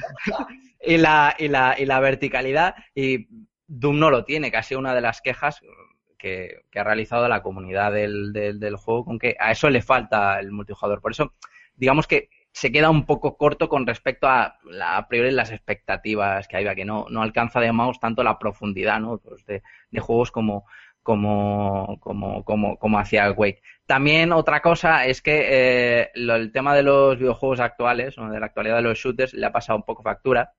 Y es que, aunque parezca, aunque parezca una tontería, en el en Doom no se pueden, no se puede llegar a, tener todas las armas en una, en una partida como pasaba con los, como el tema de, de los Quake, sino tú, tú tienes como, como pasaba en los Call Duty, en los Call of Duty, ¿no? que tú te creas una clase, eliges dos armas y cierto tipo de, de poderes y con eso tiras. Sí que es verdad que las puedes cambiar eh, cada vez que, que mueres, pero no puedes llegar a tener todas las armas. Y es cosa que, que, que, en Quake sí, en Quake podías terminar con todas y por tanto la gestión se ve mucho más eh, limitada y es un poco más coñazo. Hablabais antes de que eh, el tema de las armas es situacional y están muy diferenciadas una, de otras. En multijugador pasa, pues bueno, que para matar a, a los otros jugadores no hay entre comillas ningún arma más eficaz que otra. Sí que es verdad que, bueno, pues está la railgun que mata de, de, de un tiro si se carga, pero eh, tienes que ser muy preciso con ella. Y bueno, está la, está la Big Fucking Gun por ahí que no, que no, no, cuenta, no cuenta,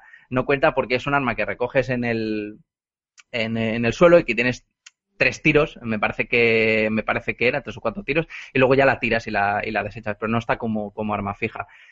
Y por esa compensación de, de las armas eh, no la llegas a aprovechar del todo precisamente por eso, porque le falta eh, el que tengas el, que puedas llegar a tener todo el catálogo de, armas comple- completo y que vayas, que vayas alterando.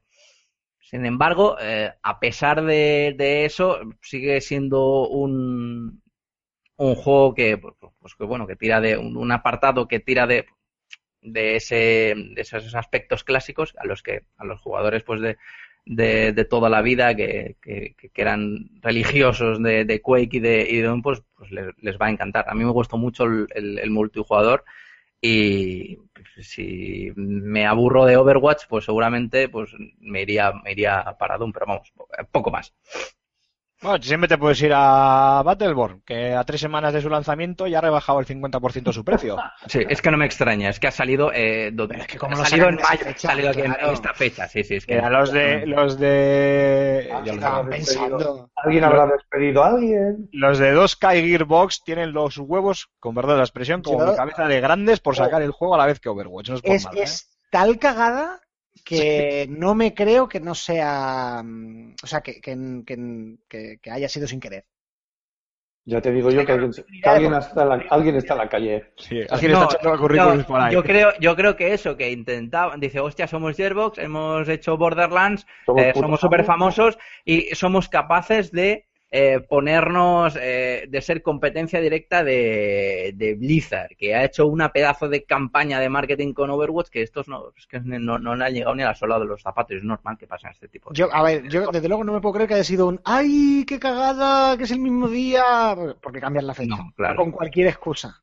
Alguien Claro, sí, que sí, que sí. Está, este, vamos, está clarísimo. Ha sido una estrategia muy alguna razón mal, que muy no mal consigo llevada. entender, alguien ha considerado que era buena idea. eh, Por sus estudios de mercado o lo que tú quieras llamar, pero No, no, seguro que alguien dijo, ah, tranquilo, si lo nuestro es un MOBA y lo de ellos es un TBS, no pasa nada. Alguien debe. sí, seguro. Bueno, ahí eh, tiene que perder el curro. Sí, Eh, chicos, vamos a cerrar aquí el tema de Doom para pasar a Homefront de Revolution, pero antes que nada, eh, querido Antonio, sé que te reclaman tus quehaceres diarios, así que te vamos a Qué despedir cobarde. este punto. Muchísimas gracias por estar con nosotros una semana más y nada, nos oímos. eh, Rulo, lo de cobardía, te quiero ver yo valiente cambiando un pañal bien cargado. antes me siento en un cactus. ¿Ves? Rulo, al menos, al menos se presenta, no como José Carlos Castillo, que manda un audio y chapó. Es verdad, eso sí que ese es sí que es cobarde. listo. Ese es el, ese es el más listo de todos nosotros. Pues es un caballero, ¿eh? entonces bueno, es un ser, entonces ya le perdonamos. Bueno, chicos, que vayáis por la sombra y os portéis mal y luego me lo contéis, que yo estoy ya mayor y no me dejan. Suerte, Antonio. Un besito, Ya me- guapos. Ya me, pasarás, ya me pasarás tu cuenta de Steam para probar el Doom, ¿eh? Te, te incluyo en el Family Sharing, no te preocupes. Perfecto. un abrazo, Antonio. Abrazo, chao. Bueno, chicos, más Rulo, nos quedamos solos eh, y ahora toca comentar este Homefront 2 o Homefront de Revolution, mejor dicho, que aquí uno que suscriba ha tenido a bien jugarlo, analizarlo o hacer su review para hablar en condiciones y también crear algún que otro vídeo, así que me vais a permitir que me tome cinco minutines para explicar un poco por encima lo que nos trae eh, este Homefront. Es mucho, sería largo y tedioso hablarlo todo completamente. Para todos aquellos oyentes que estéis interesados, tenéis en la web una extensa review sobre sobre el título y también tenéis eh, un gameplay de, prácticamente 20 minutos donde se, eh, también explicamos el título y se muestran muchas cosas y muy interesantes de él. Y para empezar a resumirlo, bueno, pues Homefront The Revolution es la segunda parte del juego homónimo que salió en 2011, ese primer Homefront. Está basado en un guion de John Milius, que por nombre puede que no suene, pero si os digo que es el director de películas como Conan el Bárbaro o la propia Amanecer Rojo, pues probablemente ya os suene más. Y de hecho este Homefront bebe directamente o, o está directamente eh, relacionada precisamente con esa segunda película, con Amanecer Rojo, en la versión de 1984, donde además pudimos ver una camada de jóvenes actores como Patrick Swayze y Charlie Sheen, entre, entre otros, eh, bueno, protagonizaban una cinta en la que el opresor comunista soviético, ¿no? la antigua URSS, la antigua Unión de Repúblicas Soviéticas, eh, eh, eh, perdón, ¿cómo es? Unión, ¿cómo es? Unión de Repúblicas Socialistas Soviéticas invadía los Estados Unidos militarmente y se creaba una joven resistencia para luchar contra el opresor. Este querido John Milius es un tío del Partido Republicano, obsesionado con los militares eh, estadounidenses, intentó entrar en los marines, no le dejaron por ser asmático crónico, un tío de ultraderecha, ultranacionalista y bueno, pues con unos ideales que, que, cualquiera se puede imaginar, pero que sin embargo a nosotros nos la tiene que pelar, o ya, ya cada cual con sus, con sus ideales. Eh, y además esto nos permite te, encontrarnos con esta especie de distópico futuro en el que, gracias a Dios, los Estados Unidos dejan de ser el serie del mundo y ser los grandes héroes que juegos como Call of Duty o Battlefield siempre representan eh, y pasan a ser los, las víctimas y los, y los oprimidos y cambiamos eh, un ejército todopoderoso y un héroe que todo lo puede por una guerra de, de guerrillas más que, más que interesante. Eh, el primer Homefront no tuvo una recepción especialmente buena, más bien tibia, eh, un juego regulero. Eh, a mí me gustó personalmente, pero no dejaba de ser otro shooter más eh, pasillero. Tenía un online muy interesante, con ideas muy buenas. Una lástima que se haya decidido omitir o obviar en esta segunda parte. Y bueno, pues tras ese juego de 2011, eh, Homefront de Revolution ha pasado una auténtica odisea para ver la, luz de manos de los debutantes británicos Dambuster Studios y distribuido por Deep Silver. Para empezar, como bien recordaréis, eh, desapareció y muchas de sus eh, franquicias clave pues se vendieron prácticamente en forma de saldo a otras eh, compañías, si no directamente desaparecieron. En este caso, Homefront ya estaba en manos de Crytek, lo cual hacía prometer pues oh, sí, grandes sí. experiencias, porque todos nos frotábamos las manos. Crytek es Crytek, eh, a todos nos viene a la cabeza juegos como Crysis, eh, todos sabemos lo que es capaz de hacer el CryEngine, el motor gráfico de, de Crytek, y en ese sentido pues ya estábamos todos muy felices hasta que Crytek se desentendió del de título y acabó en manos de, como decía, estos debutantes británicos Dan Buster y también de la editora Deep Silver. Eh, claro, este, este desarrollo no exento de graves problemas y de altibajos y de cambio de manos, pues ha lastrado muchísimo la experiencia del juego, a pesar de lo cual nos encontramos con un videojuego que cambia el shooter pasillero por el sandbox, en ese sentido bebe muchísimo de, Far Cry, o al menos lo, lo intenta. Tendremos diferentes eh, zonas marcadas por colores en la Filadelfia de Estados Unidos, una urbe no elegida de forma aleatoria, como bien sabéis, es la cuna de la independencia en Estados Unidos. Allí se firmó y se leyó por primera vez solemnemente la Declaración de Independencia. Allí están los monumentos como, allí están monumentos como el Independence Hall o la Campana de la Libertad. Así que su elección ha sido más que calculada. Eh, está dividida en diferentes zonas, zonas rojas, zonas amarillas y zonas verdes. Y como os decía, es un sandbox. Eh, en las zonas rojas la resistencia se puede mover de una forma más eh, suelta, puede emboscar mejor al enemigo. La guerra siempre es igual, guerra de guerrillas, poner trampas, emboscadas, eh, atacar y retroceder, este tipo de, de historias y luego se asaltan eh, diferentes campamentos o diferentes puntos estratégicos que se pueden piratear, asaltar o simplemente encontrar eh, para liberarlos y hacernos con la, con la zona, muy al estilo de Far Cry, como decíamos, hasta que dominemos toda la, mm, eh, la zona en cuestión, o bien el juego siga avanzando y ya nos permita movernos a, a una nueva zona de otro color para eh, continuar con la historia, con la, con la aventura. Es cierto, eh, volviendo un poco a la historia, que ese corte tan de barras y estrellas y tan ultranacionalista americano que eh, ese mensaje que mandaba el primer eh, Homefront, eh, aquí también se repite, pero un poquito más eh, descafeinado o por lo menos un poquito más controlado y no exento de algunas críticas veladas pues al consumismo actual y a la crisis económica mundial. De hecho, el enemigo sigue siendo el mismo, Corea de- del Norte, pero así como en 2011, en el primer Homefront, Corea del Norte lo que hacía era invadir militarmente tanto a Corea del Sur como a Japón, como a China y convertirse en una potencia mundial eh, en, lo que militarmente se refiere. En Homefront 2 o en Homefront de Revolution hacen exactamente lo mismo, pero eh, a través todo, eh, tanto de la fuerza militar como de un sistema económico brutal en la que su mayor compañía tecnológica y militar, que es una ficticia Apex, imposible, imposible no hacer la comparativa con Apple, o sea, es que solo hay que ver los primeros vídeos de, de inicio del juego para darse cuenta, eh, hace que prácticamente todo el mundo se someta a esa tecnología, con lo cual les da una posición eh, ventajosa y casi eh, primordial y principal eh, frente a cualquier infraestructura tecnológica y militar del mundo, con lo cual acaban invadiendo Estados Unidos, al- a la cual además la tienen ahogada por la deuda exterior que debe a, a Corea del, del Pero, Norte. O pero sea, madre mía, Aymar, tío, este, este juego Homefront ¿qué es, es, es un simulador geopolítico o No, no deja de ser un shooter y salvo que conozcas un poco el tema o conozcas a la persona de John Milius eh, y demás, eh, o conozcas un poco también la, pues un poco la, historia política de, de Estados Unidos, un poco, eh, re- retazos, yo no soy ningún experto, que quede claro, pues no son, son detalles que probablemente te pasen desapercibidos y simplemente te dediques a ser el héroe de turno.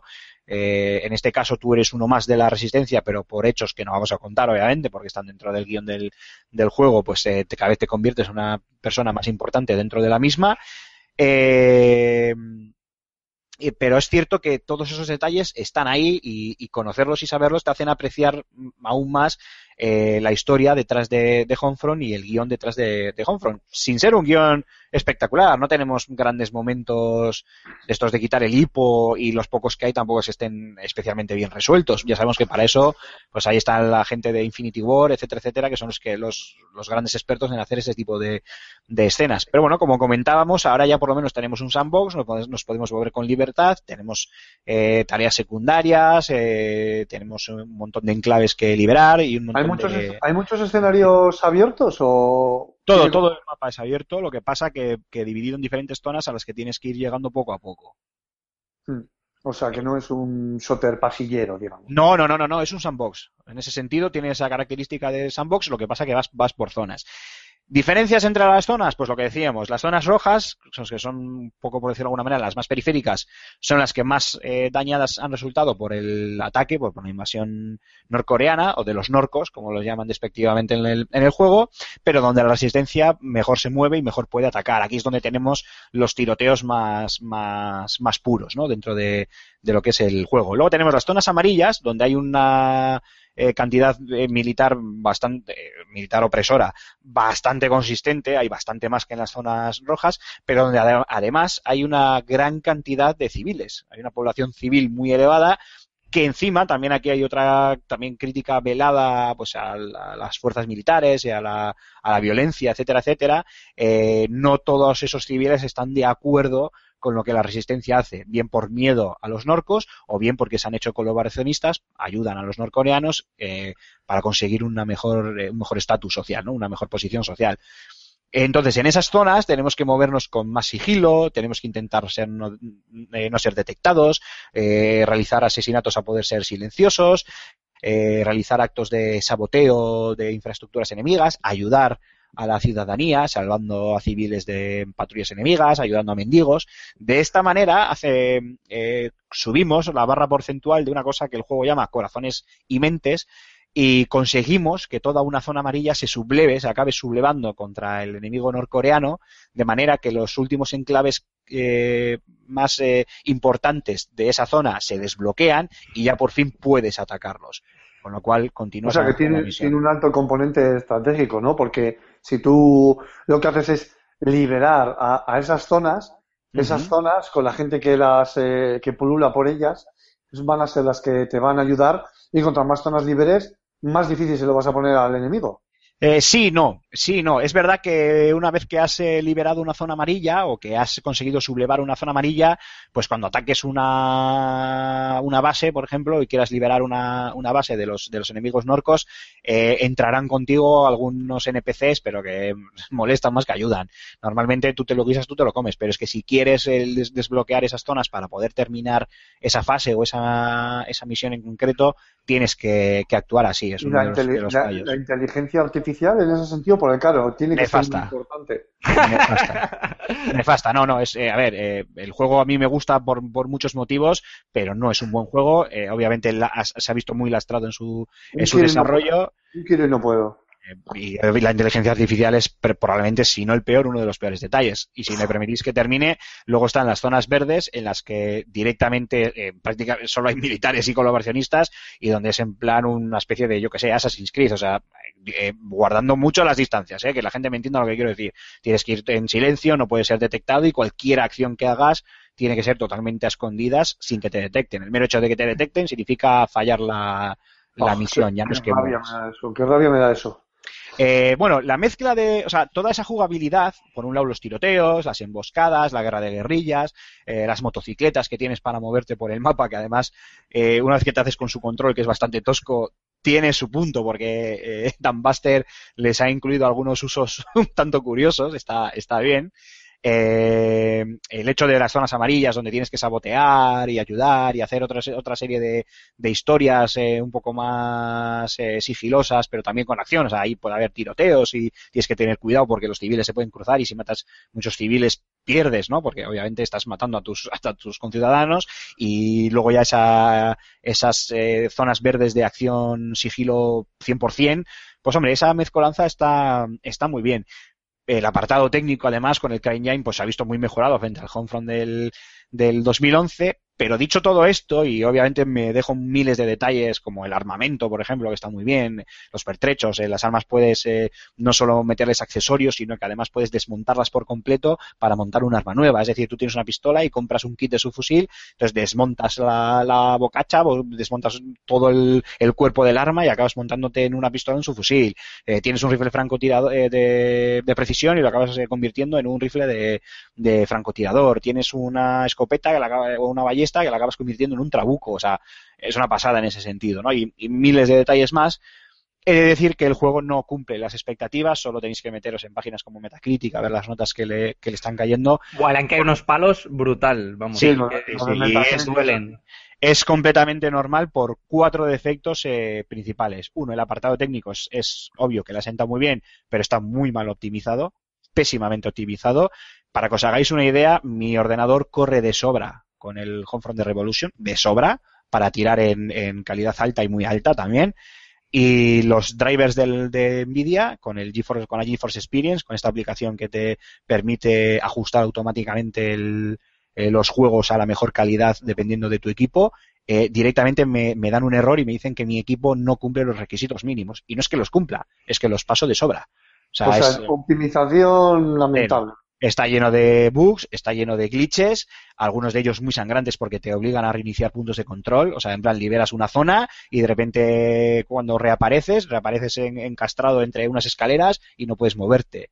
Eh, NPCs que, se, que, que aparecen de repente decenas de ellos en mitad de un pasillo, tanto por delante como por detrás, y te, te dejan bloqueado. Y no puedes hacer absolutamente nada.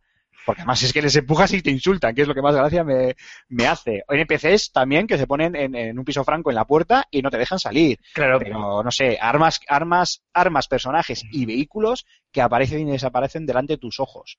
No ya un glitch de popping en distancia, ¿eh? No, no, te estoy hablando de tenerlos a- enfrente tuyo y ¡pum! desaparecer. ¿Sabes? O sea, y así decenas de, de fallos. Y aparte, lo que decía, mal optimizado. O sea, el juego me, eh, tiene continuas caídas de frame rate, eh, bloqueos bloqueos totales del juego de varios segundos, en ese sentido muy, muy mal. No sé si me queréis preguntar algo, ¿verdad? Sí, eh, mm, o sea, me- nos estás hablando, como has comentado antes, eh, ha tenido un desarrollo turbio y Muy turbio, sí. lo que estás comentando son fallos de que... eh, ¿Me escucho doble por ahí? No, no, tranquilo. Vale, em, fallos de que a lo mejor les han, met- han sacado el juego con, con mucha prisa o ha habido alguien detrás ahí que, que los ha machacado para que este juego tiene que estar en esta fecha y que hay cositas que a lo mejor aún deberían haberse, haberse pulido para no haberse metido la hostia que se ha metido. Hostia, eh, que si me permites añadir, eh, es mucho más grande en este, este año, 2000, 2016, debido a la gran variedad que tenemos de shooters en el mercado y que Claro, va a salir. claro. O sea, y más en este mes. Es que otro que ha salido en mayo y encima, encima malo. No, no, claro, claro. Y además, eh, de- desde Deep Silver nos lo decían. eh, es el lanzamiento más importante que tienen ellos en, en este año y le están cayendo unos palos. A ver, y lo siento mucho, pero es que son palos que son merecidos. A ver, también hay que entender el porqué, hay que contextualizar. Aquí no ha habido una dejadez, aquí no ha habido un, un merrío del usuario, no por Dios. O sea, eh, esta gente ha intentado hacerlo lo mejor posible. Y también os digo, Dambuster Studios demuestra muy buenos mimbres en este Homefront eh, de Revolution para si se consigue llevar a buen puerto y esta vez sí con un desarrollo equilibrado y sin sobresaltos un Homefront 3 poder ver por fin un título en condiciones. Esto de que a la tercera va la vencida, si, si Homefront lo consigue y se financia un- una, una tercera parte, estoy convencido de que lo van a saber hacer muy bien. O sea, el marrón que les cayó a estos chicos de, de Londres fue de padre muy señor mío, o sea, se comieron Joder. ahí toda la tostada. Y ya no es que les haya metido prisa, tres, tres o cuatro meses más de desarrollo, por decirte una cifra, seguramente le hubiera venido de perlas al, al juego. Y Dan Buster ya ha comunicado públicamente que saben que el juego no está bien y que van a eh, preparar continuos parches para mejorar la, la experiencia. Pero bueno, esto es les, eh, pan para hoy, hambre para mañana y la historia de, de nunca acabar. Eh, pero bueno, aún así se ven esos mimbres que os decía y se pueden hacer eh, grandes cosas. Pero siguiendo con los problemas que lastran el juego, pues claro, esa optimización gráfica lastra a su vez un control que no que, que para más Inri no es precisamente el mejor control del mundo. O sea, antes os he dicho que me costaba adaptarme otra vez de nuevo al ratón y al teclado. Mis cojones, Sí. con perdón de la expresión. En este sentido es que es que va mal. La caída de frame rates hace que, que intentar apuntar con el ratón sea una puñetera locura. El mapeado de, de de los controles en el, en el teclado no es precisamente el, el más efectivo y la cosa con un mando que le puedes poner el mando, yo por ejemplo en este caso uso el de Xbox One, eh, no penséis que mejora demasiado. También es cierto que al cabo de las horas te acabas acostumbrando y le acabas pillando el, el truquillo, pero bueno, eh, cuesta, eh, cuesta y tienes que tener humor y, seguir. Eh, tercero, eh, la inteligencia artificial, como comentábamos. Sé que me- se me está olvidando algún otro, que ahora mismo no, no recuerdo, pero bueno, lo que me habéis preguntado vosotros, la inteligencia artificial. La inteligencia artificial es nefasta. O sea, para empezar, eh, los enemigos no se enteran de la misa a la media. O sea, lo mismo estás acuchillando a un soldado norcoreano a un metro de otro y el que está a un metro no se entera de nada. O sea, como quien oye llover. Eh, en un tiroteo lo mismo, igual estás disparando a uno y el que está al lado ni se inmuta. Y dices tú, pero alma de cántaro, que estamos en mitad de un tiroteo. Eh, y sin embargo, eh, ves otras rutinas que dicen, coño, que dices, hostia, qué bien logrado está esto. Soldados que te siguen, que te buscan, que se meten dentro de los pisos en ruinas donde tú, de las casas en ruinas donde tú te has metido a, a, esconderte y los cabrones se meten a buscarte y a, y a, y a atacarte. Pero, mm, ¿sabes? Es una de cal y otra arena. Pero claro, luego dices que esta panda de inútiles haya conseguido invadir Estados Unidos, no me lo explico. Y claro, pasas al lado amigo y ves tu- la amiga y dices, ah, sí, ahora sí entiendo por qué han invadido Estados Unidos. sí. Si la IA enemiga es mala, la IA amiga es todavía aún peor. O sea, rutinas eh, erráticas, eh, coberturas en plan me quedo mirando contra la pared y tengo a los enemigos detrás. Eh, em, tú puedes llamar hasta dos eh, compañeros NPCs para que te acompañen en las misiones. Solo sirven para hacer de Diana. Literal, ¿eh? No, no, en serio, solo sirve para, para hacer son, de... son los tanques. ¿no? Son los tanques. Si los llevas allí, que hagan de Diana y tú mientras tanto te dedicas a lo, a lo tuyo, porque no, no, o sea, es que no, no, no, no hay, no hay más.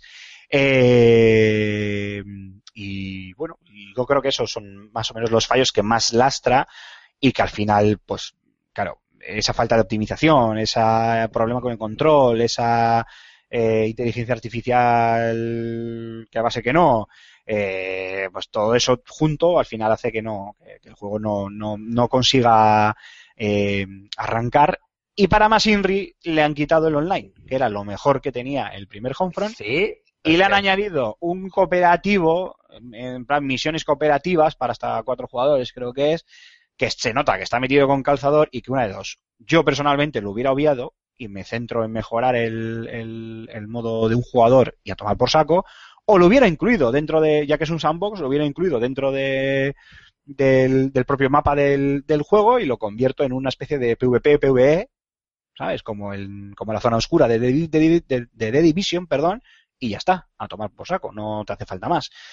Entonces, claro, ese cúmulo de circunstancias pues lastran muchísimo un título que, sin embargo, repito, tiene una historia muy interesante detrás, te ponen ante un futuro distópico muy, muy interesante, eh, aquí no vale ir de héroe, la munición escasea, tienes que pensar lo que haces, no todo se solventa con tiroteos, tienes que mezclarte con la gente, liberar pisos francos, ayudar al- a los ciudadanos, o sea, hay una variedad de, situaciones, puedes piratear eh, drones enemigos, vehículos enemigos, o sea, de hecho había una misión secundaria que a mí me molaba muchísimo, que era matar con enemigos blindados, eh, con los enemigos, con los blindados enemigos, perdón, eh, matar a, a X soldados enemigos, no sé si eran 10 o algo así. Entonces era buenísimo porque tú eh, puedes llevar, eh, tienes un coche teledirigido que lo puedes llevar de explosivos o lo puedes llevar de, con, con un arma de pirateo, o puedes llevar directamente una bomba, tanto una bomba lapa explosiva como una bomba lapa, eh, bueno, no lapa, una bomba casera eh, de pirateo. Entonces yo me acuerdo que tú cuando aparecía una patrulla, aparecía el blindado, te empezaban a disparar, los soldados se desperdigaban y te atacaban, pues tú lanzabas a, a mitad, a la mitad del, del blindado, le lanzabas una de estas bombas de pirateo y veías cómo se le cambiaban las luces al coche, de, pasaba a ser de rojo a azul, y de repente la torreta empezaba a atacar a, lo- atacar a los propios norcoreanos. Y era, era curiosísimo, porque claro, los norcoreanos se volvían pichas, empezaban a atacar al, al blindado, y tú mientras tanto hacías ahí un escarnio de mucho cuidado. Tiene sensaciones, tiene cosas, y tiene muchos detalles bastante interesantes, pero todo lo que os he contado, pues lastra, lastra bastante. Dicho lo cual, pues creo que poco más puedo contar que no esté ya dicho o que no esté contado en, en la susodicha review de FS Gamer o en el vídeo de gameplay que la, que la acompaña. Si, no sé si queréis hacer alguna pregunta o... Pues es que poco, poco margen has dejado, hay más. Ya, Sí, yo tengo, es que- Yo tengo una pregunta, es un tema que me ha parecido interesante. Eh, has hablado de que, mm, eh, digamos que enseña o manifiesta eh, ciertos ideales políticos, no solo hablando de política, sino más tendiendo hacia un lado que no, que no, que no a por el otro. No sería la primera vez que yo, por ejemplo, veo que en un videojuego se trata como pilar fundamental el tema de la política y no solo lo trata como, como un contexto, sino que los protagonistas hablan y eh, se, les, se, ve, o sea, lo dicen entre líneas, que eh, estos tiran más por esto, esto es el bien eh, y esto es el, mal, ¿no? Dicho así de una manera muy, muy general. ¿Tú crees que eh, en la, en la etapa que estamos viviendo, ya no solo aquí en España, sino en el resto, en el resto del mundo, donde eh, la política siempre es tema de carne de- de polémica, ¿crees que esto puede llegar a afectar ya no solo a la hora de realizar una, una, una crítica de, de videojuegos, sino a, la, a, la- a las ventas? Que hay gente que, que evidentemente que si es del lado opositor o diferente a los ideales que muestra el, el creador del No, videojuego, No, no, te, te entiendo por dónde vas, Cormac, pero no, porque al final las barras y estrellas nos los venden en todos los juegos. Dime un shooter militar que no te esté vendiendo la banderita de los cojones todo el santo día. No, pero una cosa es poner la banderita a la que, está ultra comercializada ya de los Estados Unidos que lo vemos en todos los shooters, en la cual, pues, pues eh, ya, ya nos lo tomamos de otra manera, la gente que lo somos de ahí nos lo tomamos de otra manera, que no- ya no, claro, no solo política, sino nos lo tomamos más como, pues, pues, no, no sé, como si fuese una especie de, de, de equipo de, de superhombres de, ciencia ficción, más que no eh, ideales políticos. Pero ya, claro, ya poner nombres, poner marcas y hablar de movimientos políticos y de estos son los buenos y estos son los malos, No, pero el juego, a ver, explícito.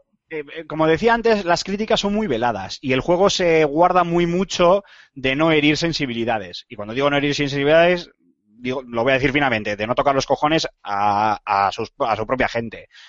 Entonces, ¿qué es lo que hace? Eh, o, o qué es lo que yo alabo en ese sentido? Que por lo menos tienen el atrevimiento de presentarte una serie de personajes secundarios, uno de ellos eh, de cierto calado, de hecho, eh, que, muestra abiertamente su disconformidad ante la violencia que la resistencia está desatando contra, contra lo- lo- los norcoreanos. Mm, Primero, porque cree que eso repercute de forma negativa eh, a los civiles y porque además considera que, los soldados norcoreanos no dejan de ser esos soldados que también están obedeciendo, obedeciendo órdenes.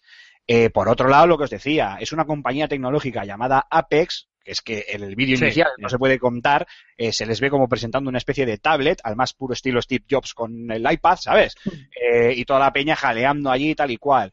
Eh, ellos mismos hablan de cómo Estados Unidos se ahoga en sus propias deudas porque es incapaz de mantener, porque hay crisis económica, hay crisis de petróleo, y es incapaz de mantener económicamente las guerras que, que tiene abiertas, eh, los frentes que tiene abiertos en Oriente Medio. O sea, ese tipo de cosas. Y te lo dicen. Lo que pasa es que te lo dicen de una manera pues eh, iba a decir muy naif, no, eh, tampoco, ¿no? Porque no lo, no lo hace de una forma infantil, no es un juego infantil, obviamente, pero bueno, lo hace, eso sí, de una forma un tanto velada, un tanto suavizada para que no sea una crítica directa al estilo de vida americano, todo lo contrario, estamos hablando de Homefront, Homefront al final bebe, eh, Homefront de Revolution ya no está bajo la, el, guion, que yo sepa, ¿eh? Si me, me puedo estar equivocando, que conste, pero que yo sepa, ya no está bajo la influencia directa de John Milius y de su guion, pero sí sigue bebiendo de su historia, entonces eh, las barras y estrellas están ahí. Y al final, coño, tú eres miembro de la resistencia para liberar a tu país, o sea, para volver a celebrar otro día más de la independencia, además en Filadelfia. O sea, los mensajes pro-americanos siguen estando ahí.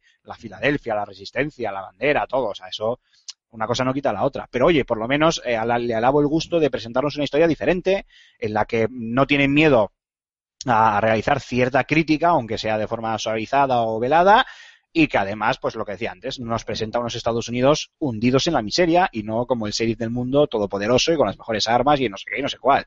O sea, al revés, todo lo contrario. O sea, que no, en ese sentido no, no veo ningún, ningún problema. Aparte que, como tú bien has dicho, Cormac, yo creo que los que no somos eh, nativos americanos, o sea, no somos gente americana eh, con ideas de estas tan nacionalistas que tienen los, los, los americanos, eh, sabemos discernir y sabemos mantenernos un poco al margen de todas sus, eh, de, de todos sus discursos políticos, vaya. Claro, porque tú imagínate un juego eh, con esos mensajes nacionalistas aquí, eh, aquí en España. Ya, pero bueno, No- pero en España, pero España está también es un tema muy muy politizado y además de, de forma muy muy drástica, ¿no? Parece que aquí o, o vas contra uno o vas contra otro. Sí, O sea, claro, no- sí, sí. Aquí somos muy extremistas en ese sentido. Entonces, eh, eh, a ver, tarde o temprano lo habrá, igual que se hizo en su día ese juego de, de estrategia sobre la guerra civil. Pues coño, seguro que, que tarde o temprano algún estudio lo hará. Pero bueno, eh, mientras tanto, está bien que, que nos presenten a- al que siempre es el héroe en todos los videojuegos, pues por una vez nos lo presenten de nuevo como un héroe, porque al final eres la resistencia y vas a liberar a, a tu país, pero bueno, de otra manera, con, con otra visión y por lo menos con algo de autocrítica, que eso nunca está, nunca está de más. Eh, dicho esto, chicos, si os parece, breve descanso musical, tragamos un poquito de agua, yo por lo menos necesito un buen vaso y Sí. ya vamos cerrando el programa con eh, la firma de José Carlos y el rincón de del oyente. ¿Os parece? Muy bien. Pues que no se mueva nadie, que paso lista.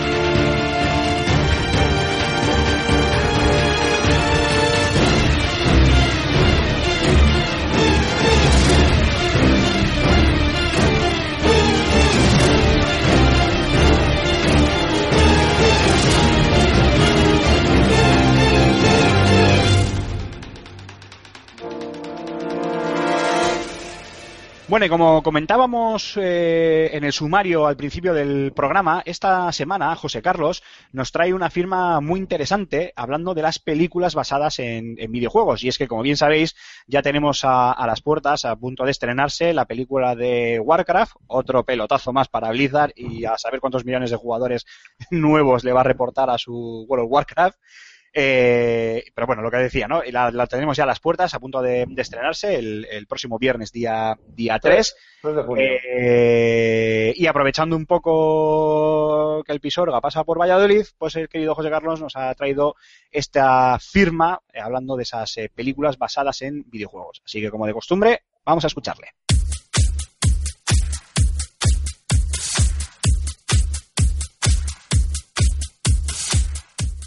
2016 está siendo uno de los años más prolíficos en cuanto a adaptaciones cinematográficas del videojuego.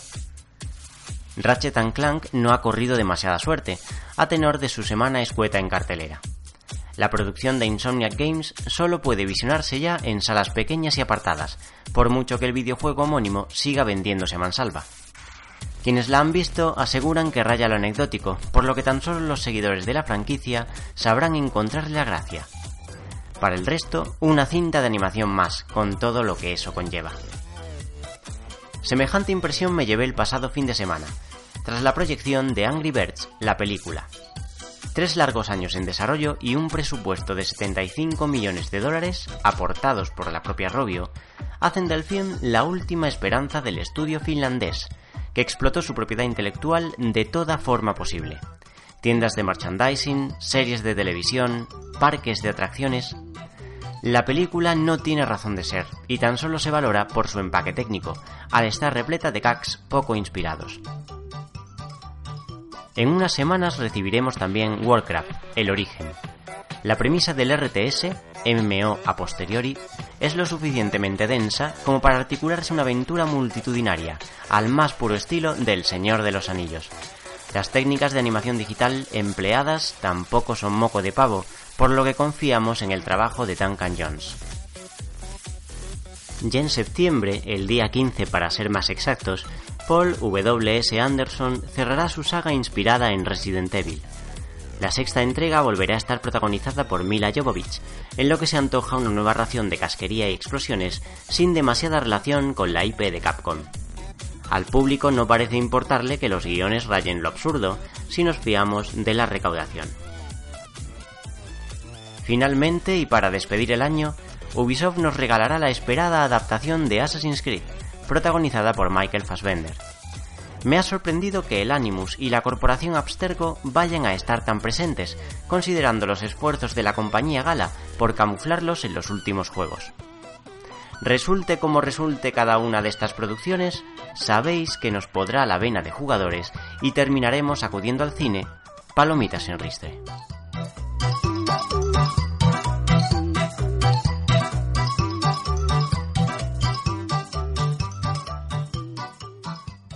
Bueno, Cormac, y una semana más llega tu momentazo. Este, aquí es cuando coges tú la batuta en el rincón del oyente. Eh, tenemos bastantes comentarios del, eh, del, último programa, del podcast eh, anterior. Eh, también no sé si en As nos habrán dejado alguna cosilla, pero bueno, eh, te paso la batuta, como antes decía, y ya puedes empezar a comentar todo aquello que nos hayan dejado nuestros oyentes. Todo no, y te voy a decir por qué. ¿Por qué? Porque nos tenemos tres horas aquí. sí, la verdad es que eh, ante, antes que nada, muchísimas gracias por, por, la, por los comentarios. O sea, que cada vez comentáis más y, y en muchos más grandes y mejor, así que muchísimas gracias.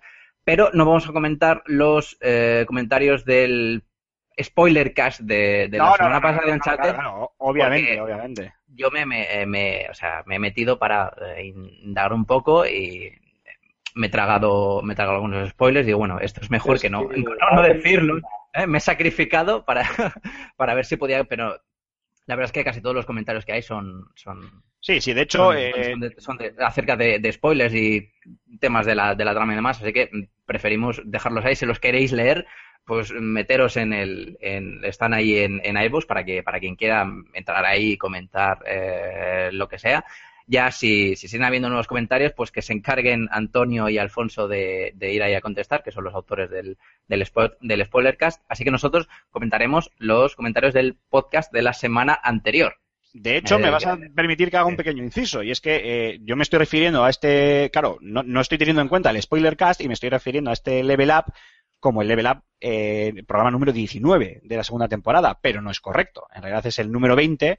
Lo que pasa que entre medias, el 19, tenemos ese spoiler cast de Uncharted 4 que lo dejamos un poco ahí, solo para aquellos elitistas que ya hayan jugado al juego, ya lo tengan, ya se lo hayan pasado y quieran ahondar un poco más en, toda la historia de, de Uncharted. Eh, dicho esto, Corman, continúa, por favor. Eh, vale, antes que nada, antes que empezar también los comentarios, se van a hacer de rogar, eh, quiero acordarme del oyente eh, Joseillo30 y 32, eh, creo que sí, efectivamente, que hace tres semanas eh, nos preguntó o achacó o queja, o queja, como él dice, entre comillas, acerca de, de comentar un poco acerca de Persona 5, ¿no? que es un juego que que él está interesado y que nosotros no hemos dicho absolutamente nada del, del juego. Parece que aquí comentabas muy poco acerca de, de- de- de juegos de juegos orientales, parece ser. Así que mm, el jefe me mandó recopilar la información acerca de, de, de Persona, es un juego por el cual yo estoy aquí, yo, yo también estoy bastante interesado. Así que comenta si un poco algo, algo más bien, que se haga breve, ¿no? Que no tampoco sea otra, otra, otra sección. Em, bueno, como ya sabemos todos, Persona 5 es un juego desarrollado por, por Atlus y eh, P-Studio, que es una otra eh, subdivisión de, de Atlus y distribuido por, por estos mismos. Sale el 15 de septiembre en Japón, es la fecha oficial, eh, semanas antes de, del Final Fantasy XV, que sale en 30. Aún no sabemos decir que aún no sabemos nada de- del lanzamiento de Europa, así que seguramente nos tengamos que esperar mm, un tiempecito antes de, de saberla y no sé, no, no sé yo si será, dudo mucho que sea lanzamiento eh, mundial, porque ya sabes qué pasa con este tipo de, de títulos que vienen de, de Oriente. Eh, decir que sale en PlayStation 4 y también en PlayStation 3, así que aún la consola queda algo de vida. Y eh, quiero remitirme a las palabras de Katsuhira Hashino, que es el productor y director del juego, de todas las, bueno, las declaraciones más o menos importantes que ha ido haciendo acerca del juego. Digamos que mm, en cuanto al estilo gráfico, lo que quiere es hacer una fusión entre el ambiente eh, un ambiente entorno juvenil de, escuela, el más, el más típico de los animes eh, shoujo, que ya conocemos, con un estilo romance eh, picaresco. Eh, aparte, quiere mantener, digamos, el componente de simulación diaria y social y eh, incluyendo escenarios más- más grandes para explorar y, e incluir momentos de, de- de sigilo. También el enfoque argumental del juego ha cambiado. Cito palabras textuales del señor Hashino. Dice, en el juego anterior eh, escribimos una, historia en la que teníamos a un grupo justiciero que perseguía a un villano en el que todos temían. Eh, esta vez se trata de un grupo de estudiantes de instituto que están siendo perseguidos por una serie de eh, eventos inesperados debido a la justicia que creen. O sea, que ahora vamos a, ahora vamos a llevar a los, lo que serían lo- lo- lo- los héroes un poco odiados por todos, ¿no? Lo- lo- los Batman, por así decirlo. Eh, este personaje protagonista, mm, que mm, por cierto tiene un toque parecido a, a- Vincent, que es el protagonista de, Catherine, que es el anterior juego de, de Atlus, eh, tiene un poderoso sentimiento de justicia, que está vinculada a la naturaleza de su persona e incluso se le ve un, un aire un tanto, un tanto siniestro. Eh, ahora los miembros del grupo van a ser un poco más rebeldes de lo que hemos estado acostumbrados a, a llevar hasta el momento por este tema del cambio argumental. En esta entrega, uno de los pilares fundamentales es el individualismo, en el que cada personaje se desprende de las reglas y los cánones eh, socialmente aceptados y digamos que se pueden llegar a considerar una, molestia por el resto de, las personas. Cada personaje puede influenciar a otros individuos y cambiar la manera en la que eh, piensa y se comportan, ya sea para bien o para mal. Y ese es el potencial eh, de ese individualismo. Haciendo referencia a la realidad, digamos que en el mundo real está compuesto por relaciones entre seres humanos y es tu propia la personalidad la que te pro- provee el poder para destruir ese sentimiento pues, de aprisionamiento. Por último, decir que eh, también contará con una lista de actores de doblaje japoneses importante, como por ejemplo el de Jun Fukuyama, que ha sido premiado por otros trabajos como el de, el de de Code Geass. Y bueno, hasta aquí eh, hay varios trailers y gameplays que puedes ver eh, mejor que yo te los explique eh, por YouTube y demás, así que espero que esté satisfecho y contento con la, con la info. Ya hablaremos del juego. No se preocupe cuando, cuando salga, ya me encargaré yo si alguno de estos eh, pagámonos no se quiere hacer cargo. Y ahora sí que pasamos a los comentarios. Bueno, si queréis comentar decir yo- algo del juego. Sí, sí, sí, sí. Yo, yo sí quiero hacer, una, quiero hacer una pregunta a Raúl. Sí. Dime, aquí estoy. ¿Tú te has enterado de algo? No mucho. A ver, es que no A ver, sé. no, soy el único, no soy el único tonto en la sala, ¿no? Has vomitado palabras, tío, vamos. A mí me has dejado perplejo, Cormac. Hay que ver qué, o sea, cómo cunde la educación que te están dando tus padres. Qué O sea, vergüenza. Qué Hay que, hay que darles la enhorabuena, porque no, no- no se puede hacer otra cosa. Dale ahí con los comentarios. Bueno, pues nada, sigo con los comentarios. En primer lugar, Flanonte dice que ¿por qué no ya avisáis en Facebook para que comentemos? ¿Esto quién se encarga de estas cosas? ¿Quién Pues es que como ves, esto es, mira, eh, ay, si es que lo voy a decir, lo voy a decir, porque ya que, lo, ya que Franonti nos lo pregunta, lo voy a decir. He tenido que volver yo para poner orden porque se os estaba yendo de las manos. Me dejáis de lado el- el- el- la página de Facebook del Level Up, que, que tengo que andar yo mirando a ver si colgáis o no colgáis el programa, que luego se nos va, se nos viene. El canal, de- el canal de YouTube se lo, lo tenemos ahí medio muerto, ahí, que lo tenemos que revivir ahí a base de, de chispazos, ahí, se nos va, ¡pa! No puede ser. Y como veo yo que esto, si no estoy yo, os desmadráis, pues he dicho, pues nada, vamos a tener que volver a meter aquí un poquito a la gente en vereda, porque no puede ser, no puede ser. Que no se preocupe Pues sí. nadie, que, que, la, que, que Alfonso seguirá haciéndose cargo de, de Level Up, yo solo soy el, el sustituto, así que todos tranquilos, pero a Fran tiene que darle la razón y bueno, que no se preocupe, que no es por nada en, en particular, es simplemente que todos, no todos, vamos, el equipo de, de la web estamos eh, siempre pendientes un poco de las redes sociales, eh, de lo que se publica y tal, y en algún momento dado pues se nos puede colar, eh, anunciar el tema para que para que deje su comentario, pero que puede usar cualquiera otra de las eh, formas de contacto para de- preguntarnos lo que quiera, comentarnos lo que quiera y que luego muy amablemente Raúl se va a encargar de recordarle. Que lo sepas.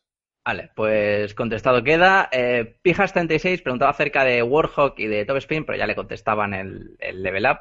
Así que.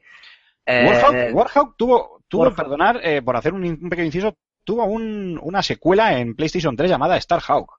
sí, Que me acuerdo yo que fue uno de los primeros títulos que analicé para la extinta Baba de Juegos. Un juegazo, por cierto. Tenía un, sí, era, era multijugador, Sí, sí. tenía un multijugador buenísimo. Sí, pero Vale, vale. murió al poco. o sea, Sí, no- como suele no- pasar en estas, en- con estos títulos menos eh, de, de menor enjundia. Y eso que de calidad eh, estaba sobrado, pero bueno.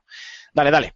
Eh, Joseyo32 eh, dice sobre los juegos de Star Wars, dice que no soy fan de la saga de pelis, eh, las he visto en televisión pero sin prestarles toda mi atención. Dicho esto, me encantaría que rescatasen Star Wars eh, 1313. No, 1313. Oh, 1313, eso, Es que se- una pinta, una pinta genial. Sí, yo creo que había sí, rumores, había rumores, ¿eh? Pero bueno, hace, alusión, hace alusión a nivel 13-13 de Coruscant. eso es, de la capital. Siendo fan o no de Star Wars, el 1313 tenía una pintaza brutal, así que si llega a aparecer, aunque sea con otro nombre o lo que sea, Estaría muy bien. eh, sí, estaría bastante bien. Luego, había rumores, ¿eh? Sí. Había rumores. eh, el último comentario, el del señor Arquet, que es el oyente, porque cada vez que vamos a, gracias a, a este tipo de oyentes, vamos a tener que hacer un día, que me encantaría hacerlo, un podcast especial oyentes, nada más que con, con comentarios, leyéndolos todos y enteros, porque la verdad es que nos ha dejado un señor eh, Arquet. Sí. Habrá que, habrá que contactarle en algún momento dado, ya veremos cómo y cuándo, y e invitarle a que esté con nosotros en, en directo, en la grabación en directo de uno de los, de los programas, porque nadie se molesta tanto como él en, en escribirnos. Es una pasada y te lo agradecemos muchísimo, Arquette. En este podcast, o en el podcast pasado, también en el, el- el spoiler que tiene ahí su buen tocho. Sí, Eh, sí, sí, también lo he visto, también lo he visto. Por desgracia ahora no lo puedo leer entero porque aquí me, met- me meten prisa, así que mm, voy a hacer un, un Una resumen. versión, una versión Redux. Perdona si este resumen no es digno de, de tus palabras, que seguramente no lo sea, pero bueno, hago lo que puedo. Dice que sobre el debate de Disney, que dice que le parece correcto que se retire del tema de los videojuegos porque eh, dice que Disney en los últimos 15 años eh, andaba más perdida en la industria que literalmente un pedo en un jacuzzi. Eh, esta es muy buena y me la, y me Y la, me la apunto. me la guardo. Sí, sí, y me la apunto.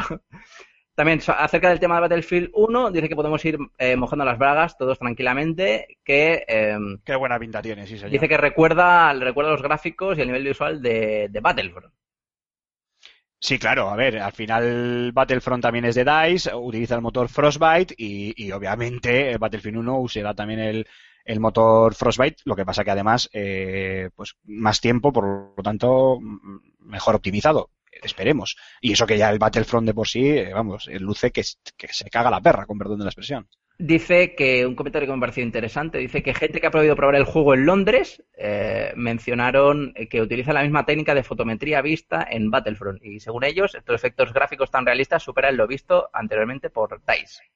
Esa es, lo de la fotometría es esta tecnología que se usó en The Vanishing, The Vanishing of, of- oh, Ethan Carter. Ethan Carter. Sean Carter, sí. que es una pasada porque es una tecnología que no pide especialmente, a ver, eh, pide recursos, pero vamos, no hace falta que tengas, eh, yo que sé, una GTX 1080 de las nuevas que ha presentado Nvidia para hacerlo tirar y es una pasada el, el realismo que, que se, que se consigue.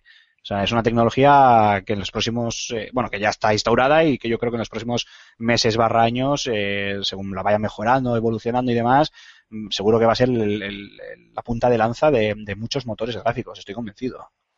Y por último, hablas acerca de Uncharted 4, esta vez sin, sin spoilers, porque creo que también tiene Tocho en el, en el programa del, del Spoilercast. Dice que está entre los 10 mejores juegos que jamás ha jugado, ¿eh? que eso es mucho decir. Que mejora sobradamente a su segunda entrega, que la verdad es que es la, es la hostia, era la mejor de la, de la, de la franquicia, sin duda alguna. Eh, fusiona la cinematografía y la jugabilidad en uno solo y te hace partícipe de una película de aventuras tipo Indiana Jones, eh, Pirata del Caribe, eh, etcétera. Dice también que hay al cierto tipo de, de, compañías, bueno, como, como bien decir, Rockstar, CD Projekt y Naughty Dog están a otro nivel, juegan a otra liga y lo demuestran con cada juego que lanzan. Quizás su secreto será que lanzan un juego cada tres o cuatro años. Hmm. Probablemente. Es- es- Bueno, entre otras cosas. Porque, lento. eh, mm, por ejemplo, compañías como Rockstar no solo son desarrolladores, sino que también son sus propios publishers. Y eso parece que no, pero que tú mismo te pongas los tiempos, pues eso influye también muchísimo. No. Tener a un tío pesado detrás tuyo todo el día dándote el coñazo, diciendo cuándo está, cuándo está, cuándo está, cuándo está, pues bueno, puedes hacer del when it's done tu credit, tu credo, y, y eso, eso vale, eso vale su peso en oro. Eh, exacto. Tres o cuatro años o más, porque eh, Uncharted 3 es de 2011, ¿eh? de hace cinco años. Pues, pues imagínate. ¿Algún comentario más, Cormac? Eh, nada más. Pues querido Marc, muchísimas gracias una semana más por haber estado con nosotros y con tu querida sección del Rincón del Oyente que también has llevado, como de costumbre, como se nota ahí tus estudios cabo en die. Te despido y espero cruzarme contigo la semana que viene otra vez.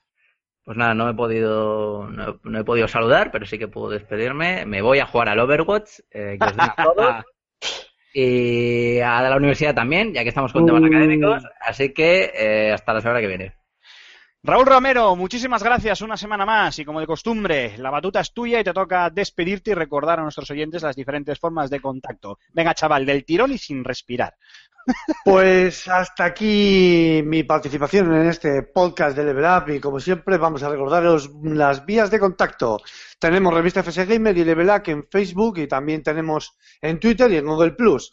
Y también en YouTube, antiguo canal de Va de Juegos, donde además de dar like podéis dejar todos vuestros comentarios para que automáticamente Mark los deseche y los tire por el váter y no sepamos nunca más de vosotros.